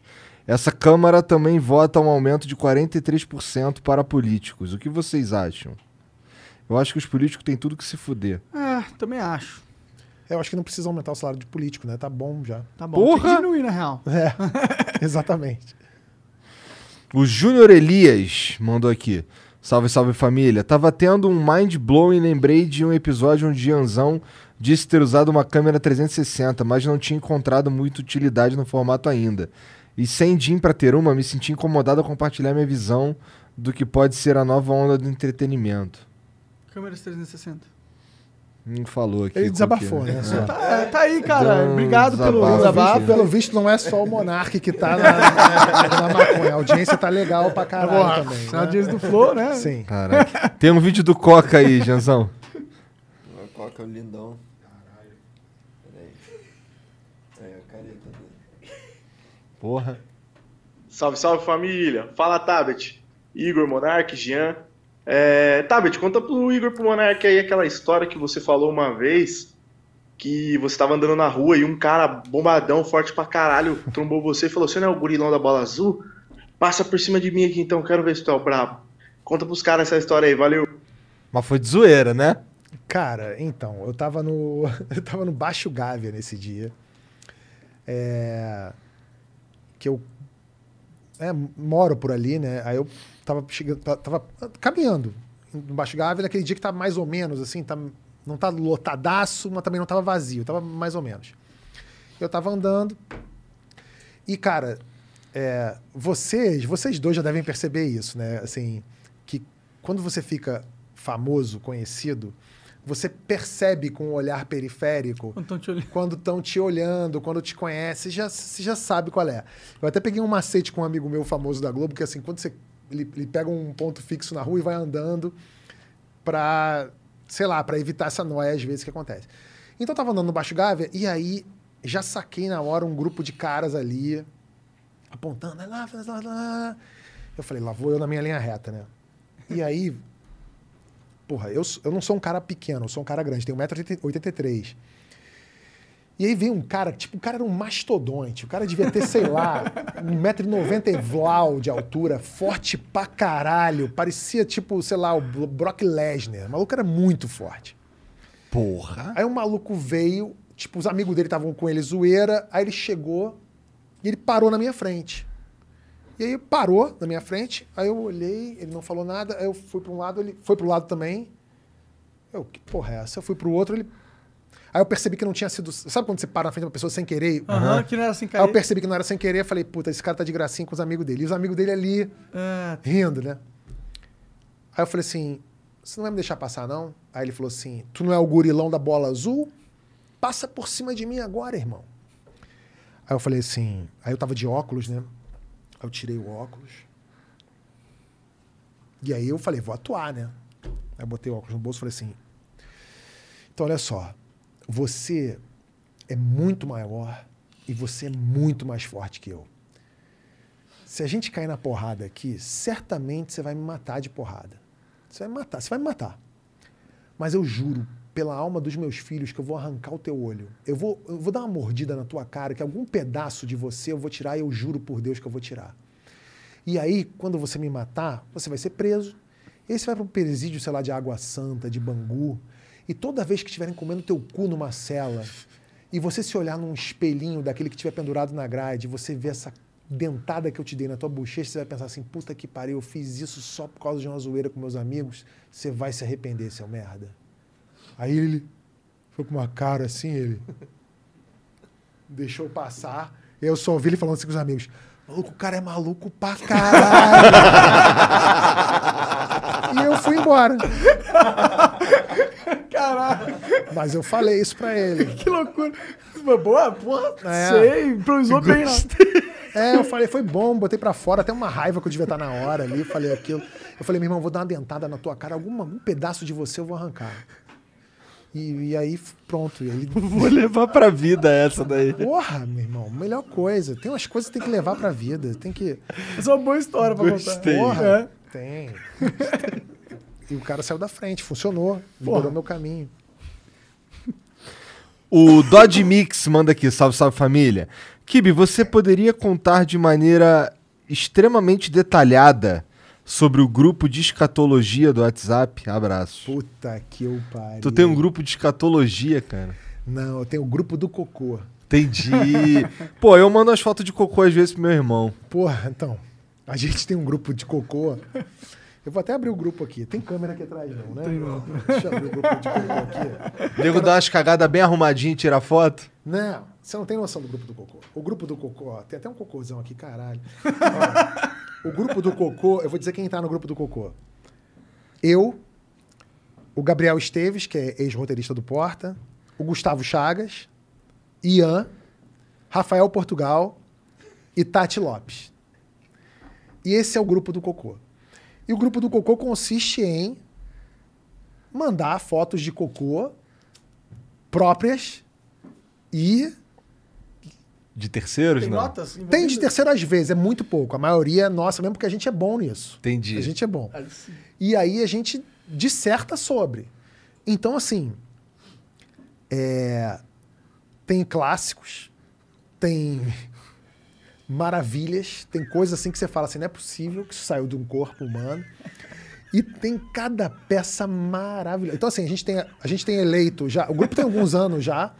Tem o cocô mais bonito. O cocô mais bonito é O meu. grupo tem vários anos, né? Tem vários anos. O cocô mais bonito é meu. Isso é um troféu que eu carrego com orgulho. Eu fiz um cocô que eu mostro para as pessoas, as pessoas falam assim: não é possível. Isso não é um cocô. Isso é uma obra-prima. Isso aqui foi feito pelo Rodin. Isso é maravilhoso. Eu tenho um cocô que é bonito. Como que é um cocô perfeito? Quando acabar o programa, eu vou mostrar para você. Quero Posso ver. mostrar? Não, quero ver. Você vai olhar e vai falar assim: isso não é, isso é- não é um cocô, é uma cena de amor. É, uma- é o cocô mais bonito. Eu, você- tô te falando sério, Monark. Você vai ver. Tá criando expectativas, cara. Você vai ver, você vai falar assim, não é possível. E é, e é isso. É o, o cocô mais bonito é meu.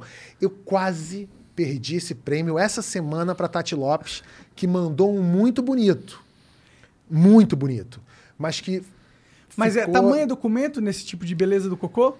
O de beleza não. O Tá. de beleza não é, não é tamanho. O de beleza é a forma, a textura e a, Disposição a disposição da peça. Entendeu, entendeu. E aí você fala assim, gente, isso aqui é maravilhoso.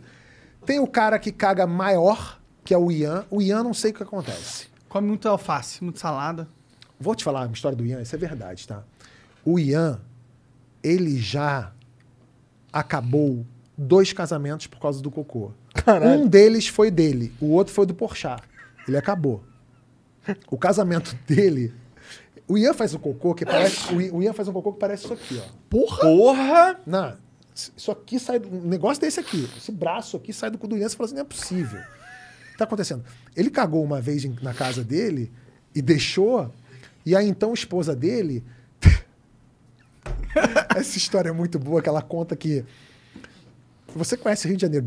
Be- Bebê lanches, bibi. Ah, bibi Ele- lanche. O Ian pedia pra caralho bibi.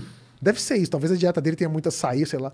E tem aqueles talheres de plástico, sabe? Mas não é aquele de festa infantil molinho, não. Aquele de plástico, aquele roxo, de plástico bonito, assim, que você fala, porra. Aí o cocô não descia, ela tentou cortar o cocô com uma faca. Caralho, a faca ela- quebrou. A faca quebrou, irmão. Aí ela teve que pegar um arame e ela enforcou o cocô do Ian com um arame pra descer e depois disso ela falou, quero divórcio. E acabou. E uma vez o Ian cagou na privada do Porchat e entupiu, vazou, subiu merda, inundou o apartamento de merda e a então esposa do Porchat falou, não quero isso pra mim e terminou. Então assim, o Ian já terminou dois casamentos por causa do cocô gigante que ele faz. É um negócio, você fala assim, não é possível que isso num corpo humano. E tem, tem os longos, né? Longo, peça longa, não é tão largo, mas é longo, e aí a Tati Lopes é inacreditável. A Tati Lopes ela faz uns rabos de macaco que você não fala assim, isso não é. Sabe aqueles macacos que. Macaquinho que tem um rabo que. que vem ali no chão? A Tati Lopes, ela. Eu falei assim, Tati, Tati cagou. Uma, Tati mandou um cocô uma vez que eu falei assim, terminou de pé, né? Você terminou esse de pé, porque o cocô, va- o cocô vinha. A merda vinha lambendo o vaso que você fala assim, gente. E tem o Rafael Portugal que morreu. O Rafael Portugal tá morto, ele não sabe ainda. Mas o cocô do Rafael Portugal é o pior cocô do mundo. É o cocô de gente que tá ruim de saúde. É um cocô que o exame de sangue tá fudido. Sabe aquele cocô que cai desajeitado? Um cocô que parece que você mastigou sucrilhos e cuspiu na privada? Um cocô que você fala assim, que porra de diarreia meio merda é essa? Uma chuva de meteorito triste. Rafael Portugal tá morto. O exame de sangue dele é uma merda. Ele tá fudido. Ele caga mal, caga errado, caga fudido. É um cocô que você. Você fala assim, parece que alguém pegou uma sopa de legumes e abriu e jogou num vaso. Abriu assim, é o Rafael Portugal. Ele caga muito mal, muito feio. Mas como é que vocês escolhem quando é que vocês vão mandar foto de cocô no, no, no grupo? Porra, quando você olha. Porque todo mundo dá tchau pro cocô. Dá. Aqui nesse grupo a gente dá tchau. Então a gente caga e olha pro vaso e vê assim. Ih, quando é um cocô merda, tipo, vou mandar. Tenho que mandar peças bonitas, né? Hoje eu fiz um que eu mandei no grupo. Inclusive, eu falei assim: olha só que lindo, parece a curva de um autódromo. Era uma coisa bonita, assim, a curva. Parecia um S do Senna, bonito. E aí você, eventualmente, você até joga alguma coisa na privada ali pra ver, olha aqui o comparativo, ó. Isso aqui, ó. O cartão de crédito desse tamanho, ó. Olha aqui, ó. Aí a pessoa vê, caralho, peça bonita e tal. Então esse é o grupo do Cocô. E a gente tem o grupo do Cocô e ele funciona perfeitamente. tá aí um hobby aí que você não falou, pô. Não, mas isso não é um hobby, né? Isso Ah, é... pô, nesse nível já chegou. Isso é curadoria artística. Não, não, porque o grupo do Cocô ele não, é ele não é atualizado é, diariamente. Ele Entendi, é quinzenal, a gente dá uma Entendi. olhada no grupo. Eventualmente a gente, a gente conversa, de- debate. Mas é.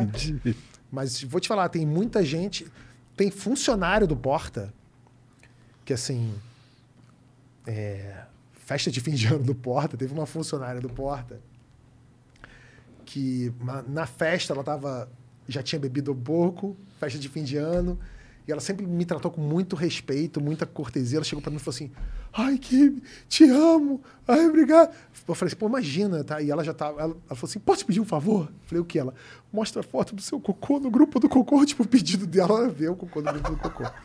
Mas assim, eu vou mostrar para vocês, vocês ver que quero- Não, você vai ver. Você vai ver. Tá. E depois você me fala se. Não, bonito pra caralho mesmo. Vai escorrer uma lágrima. Tá bom. Você vai ver. Manda a próxima. O Acriano mandou aqui. É, como que o Porta se adaptou ao formato do TikTok Shorts? Vocês pretendem fazer conteúdos originais para esses formatos? Sim, aliás, é uma boa pergunta, porque assim, o Porta começou com um canal de YouTube, mas hoje em dia o YouTube não é mais o único veículo do Porta. O Porta tem milhões de seguidores no TikTok, no Instagram, no Twitter e a nossa audiência aumentou muito. A gente está com uma audiência louca no Porta, mais do que tinha quando era só canal de YouTube. Então a nossa audiência do YouTube dos vídeos é menor, mas as pessoas começaram a assistir mais por outras vias. Então, assim, O a audiência, importante é a gente assistindo, foda-se aonde. a audiência global do Porta tá maravilhosa. A gente tá chegando. São 9 ou 10 bilhões de views, eu não sei mais Porra, quanto. É muita coisa. Do, do- de todo o conteúdo do Porta, são 9. Acho que, salvo engano, são 9 bilhões. Estamos chegando a 10 bilhão, Pensa bilhões. quantas vezes um brasileiro teria que assistir um vídeo pra chegar ali, né? Teria Uhum. que ser todo mundo assistindo várias vezes. Então, é, pô, imagina 10 bilhões de views, é muita coisa. E, e é bom porque a gente consegue diversificar o conteúdo, a gente consegue fazer hoje formatos pra, só para stories, a gente consegue fazer coisas só para TikTok. Hoje em dia o Porta não é só os vídeos do Porta, né? Tem, a gente falou dos vídeos do Porta, mas tem, por exemplo, o, esse filme do Peçanha que vai pro ar amanhã no Amazon Prime Video. Tem o, é, o- as séries que a gente. O programa do Fábio, por exemplo, o Que História é essa Porchat, que passa na Globo e no GNT, é uma produção do Porta. É, o programa do Gregório, Greg News. Ah, é? É, a gente, que legal. a, gente tem o, o reality show do Porta, que vai estrear mês que vem no YouTube Originals, também a produção do Porta. E tem os programas do Pimenta, tem da Dona Helena, tem Família Sem Filtro, tem várias coisas que o Porta está fazendo, alguns deles exclusivos para outras plataformas que não são o YouTube. E estão indo todos super bem. Foda, foda demais. O Chablito mandou aqui. Por que o, por que o Tabet é amigo da, da liberdade de expressão quando faz piadas com religião e não se importa com os ofendidos? Mas quando os vídeos são criticados por uma ala mais progressista, vocês pedem desculpa. Um negro cristão ofendido vale mais que um negro de esquerda? Caralho. Caralho, Cara, via- ele- total. ele viajou demais aí, porque são duas coisas completamente diferentes. É, o, em nenhum momento, quando o Porta faz piada com religião, não quer dizer é, é, que a gente não faça algo que não está amparado pela lei. A gente pode fazer o que a gente fez. É, você não tem uma. é, você pode criticar, às vezes, a história do, de uma ala progressista reclamar de um vídeo, reclamar de outro, e aí. é, eu acho que ele está falando, por exemplo, do dia em que o Porta fez, uma, fez um vídeo que foi acusado de gordofobia e que o Fábio se sentiu no dever de, de pedir desculpas pelo vídeo. Eu, eu, eu, eu não achei que o vídeo foi gordofóbico. Eu. Mas é a opinião do Fábio e tem a minha opinião. E Ele tem todo o direito de. ele tem todo o direito de ele, se quiser, é, pedir Se desculpa por isso. tá. Eu não achei que o vídeo foi gordofóbico, justamente porque é, eu acho que a, a- a- a tal da história do pêndulo Moral. pêndulo moral, né? É, o- era, um vídeo, era um vídeo que um cara falava que estava com problemas de saúde e, por acaso, o ator era gordo. E aí as pessoas, algumas, não todas as pessoas, uma- algumas pessoas gordas acharam que aquele vídeo era gordofóbico porque a mulher falava assim, esse corpo podre e o cara era gordo. Mas a pessoa estava falando pelo telefone, nem via que o cara era gordo. E aí eu acho que a gente tem que tomar cuidado às vezes. É, não é com politicamente correto. Eu, eu acho que politicamente correto é muito bom para a gente se transformar num mundo melhor. O problema é a patrulha. É, que bate muito com aquilo que você falou, às vezes, assim. Quem é que é, que- Quem faz a patrulha? Essa patrulha está preparada para fazer a patrulha? E aí você tem que tomar cuidado, porque, imagina, é, se eu quiser fazer um vídeo, a gente, a gente- tanto é que a gente fez esse mesmo vídeo do ator gordo que estava com problema de saúde, a gente fez o mesmo vídeo depois, o mesmo vídeo, o mesmo roteiro, com o Rafael Portugal fazendo o papel do cara, que Ra- que Rafael Portugal é magro. E o mesmo roteiro, ou seja, esse roteiro deixou de ser gordofóbico porque o ator era gordo e entrou magro e tal. Eu fui contrário a isso. É, mas fu- fui a favor de fazer o vídeo de novo com um ator magro para mostrar que aquele roteiro não era gordofóbico. O cuidado que você tem que ter com isso é o seguinte: imagina, então agora eu não vou escalar mais ator gordo? A emenda vai ser pior que o soneto, né? Imagina se eu quiser fazer um, um uma série e que tenha um deputado que eu, o deputado é corrupto. Imagina, tá? Eu quero fazer uma série e esse deputado dessa série, esse personagem deputado é corrupto. E eu acho que quem fazia, quem faria um ótimo deputado corrupto assim seria o Lázaro Ramos. Ó, quero chamar o Lázaro para fazer. Eu vou- se, se eu pensar assim, putz, não vou botar o Lázaro porque, porra, imagina, eu vou, vou dizer que só ele é preto porque ele é corrupto, não tem nada a ver. Eu quero botar Lázaro porque ele é um puta ator, sabe? Então a gente tem que tomar cuidado. Apesar de sim eu ser a favor de inclusão e de tudo, e que eu acho que a gente tem que tomar cuidado sim com o nosso discurso. Mas eu acho que esse cara misturou as bolas. Tá confundindo. É, é- é o tipo de ignorância que confunde alhos com bugalhos. Fala assim, ah, você não quer que fale. Ah, é... quem foi uma vez que falou? É... Por que, que eu não posso. Não fui eu nem que falei isso, mas eu adorei. Que alguém, alguém mandou assim: por que, que eu não posso falar mal de preto e de trans e de gay, mas posso falar mal de Jesus? Aí alguém respondeu assim: porque preto, gay e travesti existe. E foi um ateu que re- respondeu isso, evidentemente. Mas é, é- é- E eu não sou ateu, tá? Só para deixar claro. Eu acredito em Deus, eu não acredito na religião. Eu não acredito nos homens. Eu não acredito em alguém que se acha no poder de ler a Bíblia ou de falar em nome de Deus. Que procuração esse cara tem? Eu não acredito em religião. Em Deus eu acredito. É, Agora, religião, tô cagando pra religião. Acho que todo mundo tem direito de ter a fé que quiser, respeita a fé de todo mundo, maravilhoso, lindo, mas a religião em si, eu tô cagando, porque pra mim isso é coisa de homem e, de novo, religião no Brasil, pelo menos, é política. O Underted mandou aqui, salve, salve família. As pessoas morrem por causa da religião por séculos e sem base científica. Vamos proibir discursos religiosos? A base da ciência é a dúvida. Quem vai decidir o que é fake news? O Estado? E se o Estado mentir, o que é comum? E se em alguns anos uma fake news deixar de ser fake? A gente já debateu bastante sobre isso, mas Já, mas falar... não, mas ele falou uma coisa aí que é que tá no cerne do pensamento dele pelo visto e tá completamente equivocado. Que ele fala assim: "Ah, as religiões matam pessoas durante muitos séculos. Vamos proibir religião?" Óbvio que não. Você não tem que proibir religião. Você tem que proibir de matar. Simples assim. O problema tá, em- de novo, no discurso de ódio e tal. Se a religião. E assim, você não pode dizer que a religião mata. Quem mata é o homem. Ou o cara da religião que tá deixa- falando para as pessoas matarem. Esses caras têm que ser presos ou têm que parar de usar o discurso. Acabou. É isso. Não é a religião que mata. Quem mata é o homem. É, você não pode incitar o assassinato de ninguém, isso é crime. Exatamente. Exatamente. O Goianês mandou aqui, ó. Essa discussão sobre liberdade de expressão é complexa. Nos Estados Unidos mesmo não existe crime de discurso de ódio e nem de injúria racial.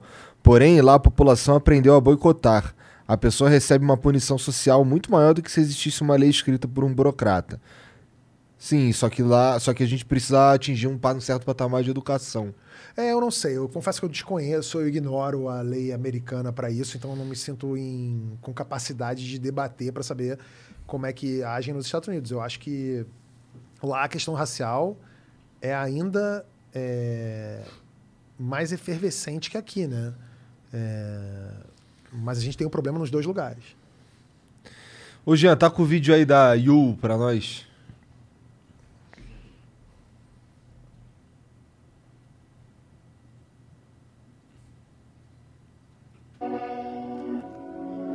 These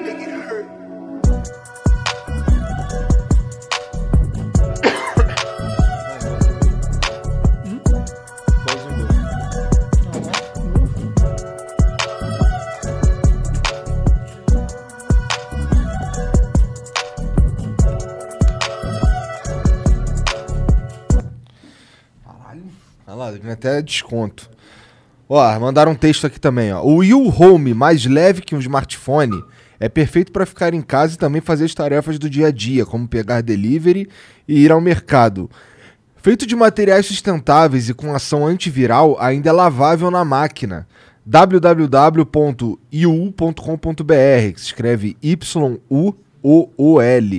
E se usar o cupom FLOW, ganha 50 reais de desconto. Você usa isso, não usa? Eu uso, tá aqui, ó. É, eu vi na foto do banheiro lá que você tava É. com ele. Eu uso. Eu uso também quando eu não vou andar de monociclo. Então entra lá na Yu e compra o teu. O Igor Costa mandou aqui, ó. Kibe, você gosta das adaptações em espanhol do Porta? Você acredita que as sacadas das piadas e personagens como o Peçanha são bem replicados? É, Então, é, a gente tem um canal do Porta na- no México, né? Que é o, Que é foda demais, inclusive, Que é o isso. Backdoor e tal. E a gente agora tá indo pra Polônia também, deve Porra, ir para Estados Caralho. Unidos em breve. E, cara, eu adoro o trabalho que é feito no México. é, E, e assim, não dá pra. Não é exatamente justo avaliar se é bom ou se não é, porque assim, são países e culturas e públicos completamente diferentes. Então, às vezes, uma piada que aqui tem tudo a ver, lá não tem, eles têm que adaptar. E quando você vê adaptado, você fala assim, nossa, não achei estranho, mas lá adoraram. Então, existe um trabalho de adapta- adaptação que não é simplesmente traduzir é, só ipsis literis o que está escrito para espanhol e ah, vai E funcionar. e Não, funciona. não. A gente faz um processo de adaptação muito maior, que é assim, além de traduzir, contextualizar para a realidade deles, para a sociedade deles e trocar. Imagina, a gente, o Porta, a- o Porta é um. A gente fala que a vida tem marcas no Porta. Imagina adaptar marcas para lá, adaptar Ah, sim, situações, verdade. expressões, né? Então é tudo adaptado para lá e pelo visto bombou, porque vocês terem uma ideia, o vídeo mais assistido da história do Porta é mexicano. Eita. É. E é o cara que adapta o Peçanha. O vídeo farinha do Peçanha, que o Ah. Peçanha cheira. Tem um vídeo lá chamado Arina. É o vídeo mais visto da história do Porta. Caralho. Tem sei lá quantos milho, muito mais que qualquer um do Porta brasileiro. A gente faz. Hoje em dia tá bombando lá no Que México. foda, mano. Sim, muito Tu já foda. foi no México ver Nunca se... fui. Não, fui no México uma vez, mas não fui pra isso. Aham. Mas o, o João, o Greg, acho que o próprio Fábio já foram pra lá pra passar alguma coisa. Não sei se o Ian já foi, mas é, tá indo super bem. E esse processo de adaptação pra gente foi muito feliz. Maneiro. Kibi, muito obrigado pela moral, obrigado por vir aí trocar essa ideia com a gente. Imagina, cara, prazer foi meu, foi ótimo é, trocar essa ideia. Sou fã de vocês, assisto e. E tô feliz de ter vindo aqui, ter explicado um pouquinho do Porta e ver se faz a porra do Watch Party lá. Quero ver se você Tá, vai fazer. demorou, demorou. E vocês assistam aí, por favor, A amanhã. porra do Watch Party. Peçanha contra o animal a partir de amanhã. Já amanhã? É amanhã ainda? Já, ainda estamos aqui. A partir de amanhã no Amazon Prime Video. Assistam lá que tá foda a peçanha quebrando a porra toda lá. Vai lá, Tá, galera. co- como é, que é, como é que é teu Twitter, teu Instagram? Meu Twitter é arroba Antônio Tabet e o meu Instagram também é arroba Antônio Tabet. Sigam Antônio Tabet e Porta dos Fundos nas redes sociais. Tu não, tu não gosta de que te chame de Kibi? Cara, não, não. Sei lá. Tá Eu- bom, então desculpa, cara. Vou Não, te chamar pode de me chamar, você pode me chamar, ô Jussara. não esqueci, ó. Não esqueci. Obrigado, cara, mas obrigado pelo papo. E ó, todo mundo que assistiu aí, obrigado pela moral também. A gente se vê amanhã. Um beijo. Tchau.